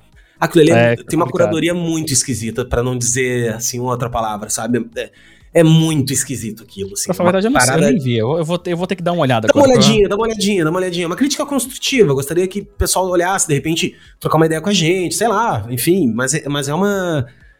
É de uma coisa que eu não consigo entender, sabe? Assim, é, é uma parada para designers, entendeu? Deveria ter uma curadoria muito, muito melhor, assim, esteticamente falando, visualmente falando, entendeu? E uhum. isso não é uma opinião só minha, é uma opinião de uma galera que, que eu troco ideia. E então deixa, deixa aqui é, um não tem, não tem uma, eu diria que não, vamos avaliar a social media, né? Mas não tem uma cara, uma cara própria, né? É muito não, não tem uma, uma propriedade, é. uma autoridade, assim. Tipo assim, a Adobe tem um puta do manual de identidade, velho. Era só, era só dar uma, sabe, uma adaptada. É, e é muito é. frenético, é tudo muito, muito, muito a comunicação é, a comunicação é muito confusa. Eles usam Isso, diferentes é, estilos é, muito visuais. micreiro. Eu acho que é muito micreiro, sabe? Assim, é uma, ele pega um público muito micreiro. E eu acho que que não precisava ser, sabe? Eu acho que poderia ser. Mas, cara, posso. Não gosto de falar do trabalho dos outros, mas é. Tem muita, tem muita colaboração com influenciadores digitais aqui, eu tô vendo algumas pra caramba, pra caramba, galera. Isso, isso eu já sabe? acho legal, acho que podia fazer mais disso. Sabe? Se... É, Gostei. Podia, mas... Tem muita coisa legal aqui, cara. Tem muita coisa legal aqui. Novamente, não, acho que tem uma incoerência visual. Por é, exemplo, eu vejo algum, algum, algum conteúdo assim de algum influenciador, eu não saberia que era o perfil da Adobe se, se eu visse no meu feed, né? Eu acharia que fosse um, um conteúdo do influenciador, né? Porque a estética é, é muito. Não tem uma estética própria. É, né? mas é que eu acho. Agora eu tô olhando aqui também. Eu acho que. Que é porque assim, ó, tem muitos. Tem muitas frentes ao mesmo tempo, sabe? Então, tipo uhum. assim, cara, tem frente com influenciador, daí tem, tem frente de evento, daí tem frente de, de não sei o que, sabe? Daí, como eles têm que colocar tudo, é diferente que nem a gente que tem, pô, tem um perfil. Mas eu não sei, se fosse diretor disso aqui, eu faria assim, cara, olha só. Nós temos que ter uma mesma cara, tá ligado? Então, nem que seja a capa do troço, a capa do, do, do conteúdo tem que respeitar uma cara, porque senão uhum. Eu sou muito chato com o feed, velho. Eu, as pessoas podem encher o saco, mas eu sou você, Pra mim, você é o rei do feed, porque... Não, eu vou ganhar o prêmio, feed, mano. Vou, um feed não, mais não. coerente que o seu, eu não, não vi não esse tem. Instagram de, de Deus, não, não, cara. Não tem, não tem. Ganhar, vou ganhar o prêmio. Vou inventar, se não tem esse prêmio, Olha, eu vou inventar. Agora, vou, vou, puxar o saco. Teu feed é muito lindo, cara. Fala assim. Não, cara, mas é que eu faço é um ser, né, mano? Eu... É um empenho que eu gostaria de ter, mas... É, não, é, é uma consistência também, porque é o seguinte, ó... Em muitos momentos eu pego assim, ah, mas eu queria testar uma fonte diferente aqui. Só que não, se eu testar a fonte diferente lá, daí eu quebro o meu, meu, meu ritmo, tu entendeu? Então, é, eu já, eu já não tenho, eu já não tenho esse, esse eu não, eu não diria esse, esse apego, a, apego, é, apego a, eu gosto de disruptar. Existe essa palavra, disruptar? Eu gosto claro, de criar, inventar coisas novas. Eu, eu, lancei agora uma nova identidade visual, vamos dizer assim. Eu né? adorei, cara. Eu que é, super, muito, achei... é muito simplista, é muito Figma, né? Muito. É, mas eu, é, achei, eu, achei, simples. eu É, eu, eu achei quente, eu achei as cores quentes boas, assim. Eu acho que tem a ver com. Tem a ver principalmente com o teu moodboard da tua, da tua cidade no verão, que é essas folhas uh, tom de cinza, meio marrom, meio uhum. dourado, uhum. sabe? Eu achei muito massa. E o marronzão escuro é, fica incrível com rosa e com laranja, né, cara? Ele. ele... Nossa, eu acho demais. Eu poderia é, falar muito. Eu, eu acho bem legal. E eu, eu, tô, eu também tô muito mais na pegada de vídeo também, né? Tô meio é. que seguindo a tendência aí. O Instagram tá focando bastante em vídeo. Eu quero dar uma, uma chance pra, pra essa parada de vídeo aí. Porque Bom, eu não falei aqui no podcast, não vou começar a falar agora, mas eu, eu tô nessa área de vídeo já tem pelo menos uns 10, uns 10 anos.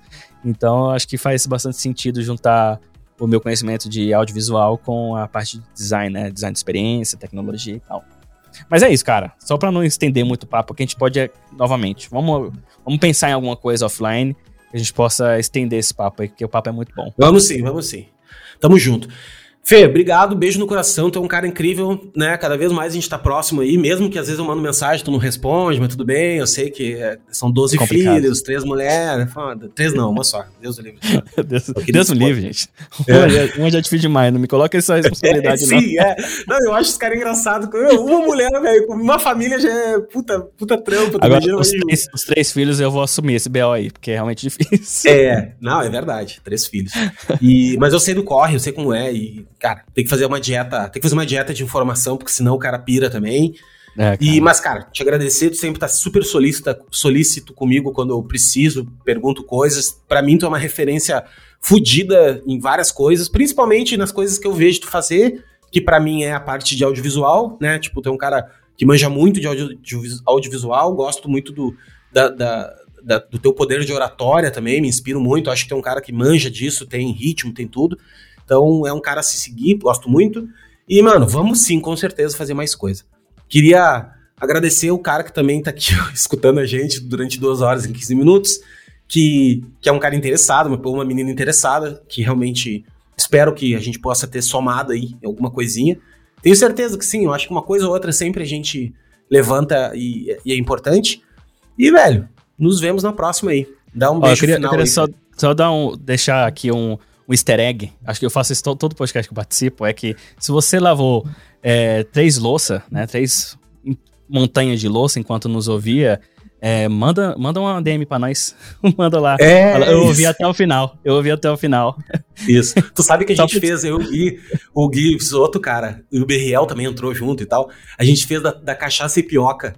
Falar assim, meu, chegou no final, tu marca cachaça e pioca. E, cara, a galera começou a marcar cachaça e pioca. Os caras da pioca entraram em contato comigo, velho. Entraram em contato comigo. Tá brincando, Não, me diz sério? uma coisa. Juro pra ti, cara, uh, me diz uma coisa. O uh, que, que foi essa coisa, cara? Que uma galera, acho que, meu, umas 200 pessoas marcaram, assim. Porque foi um, um podcast muito bem, assim, foi muito bem. Os guris são muito que da hora, assim, cara. Eles são muito legais. Cara, os caras, né? meu, eu vou deixar registrado aqui, já deixo, deixo todas as vezes. O Berriel, cara, é um dos caras, é um dos designers no Brasil, tá? Mais influentes que tem, velho. Isso que eu tenho Eu já, traba eu já trabalhei com, indiretamente com o Berriel, cara. É, a gente, já se, conhece, a gente já, já, se conhece de outras, outros carnavais. Outros carnavais. Ah, é, eu fiz o, a identidade visual do BRKS Edu e logo depois ele pegou o job para fazer o refazer, é, ele... alguma coisa assim. E o BRKS Edu pediu para não mudar o logo que eu criei. E aí o BRL veio falar comigo, cara, eu vou fazer um job e tal, tem problema eu usar o logo e tal, manter o logo, e ficou, cara. Não, o BRL é incrível. A gente, a gente toca Fora ideia o trabalho hoje, dele, é, o, o, trabalho dele é muito massa. E, e eu já indiquei alguns ele... clientes pra ele. Chegou, chegou às vias de fato, viu? Alguns já. Não, o BRL é demais. E ele, ele é um dos caras mais queridos da comunidade no Brasil, velho. É, eu curto bastante. Mais queridos, assim. Comunidade que eu digo assim, galera mesmo. Não tô falando os, os, pensadores do design, né? Eu tô falando galera mesmo, nossa aí, que que segue a gente, que tá nos grupos e tal. Ele é muito querido, velho. Apesar de ele parecer muito rabugento, ele tem esse ar, a gente brincou muito com isso, assim. Ele e o Gui são. A história do Gui é incrível também. E, é. e eles são muito queridos, cara. Muito queridos mesmo. Assim. A galera vem em peso. Os caras falam por si, né, cara? Não. Dispensa é, comentários. Não, são não, não dispensa monstros. comentários. Ele, e ele não quer agradar ninguém. Esse é o grande lance. Ele não quer agradar ninguém. Ele bota o trampo, o trampo é lindo, é bem feito. Ele é um cara incrível. E um cara gente boa pra caramba, assim. O cara é muito gente boa. E ele manja muito de internet também, sabe, cara? Ele é um cara que teve um blog chamado Jesus Não Salva, ou Jesus Salva. É, eu, Era um blog bem famoso, velho. É, eu lembro dessa história. Era bem famoso. Ele me contou essa história e fiquei chocado, cara. Então ele, ele manja da dinâmica da internet, assim, sabe? É, já tá há um bom tempo aí. Como eu falei, a gente já se conhece de outros carnavais.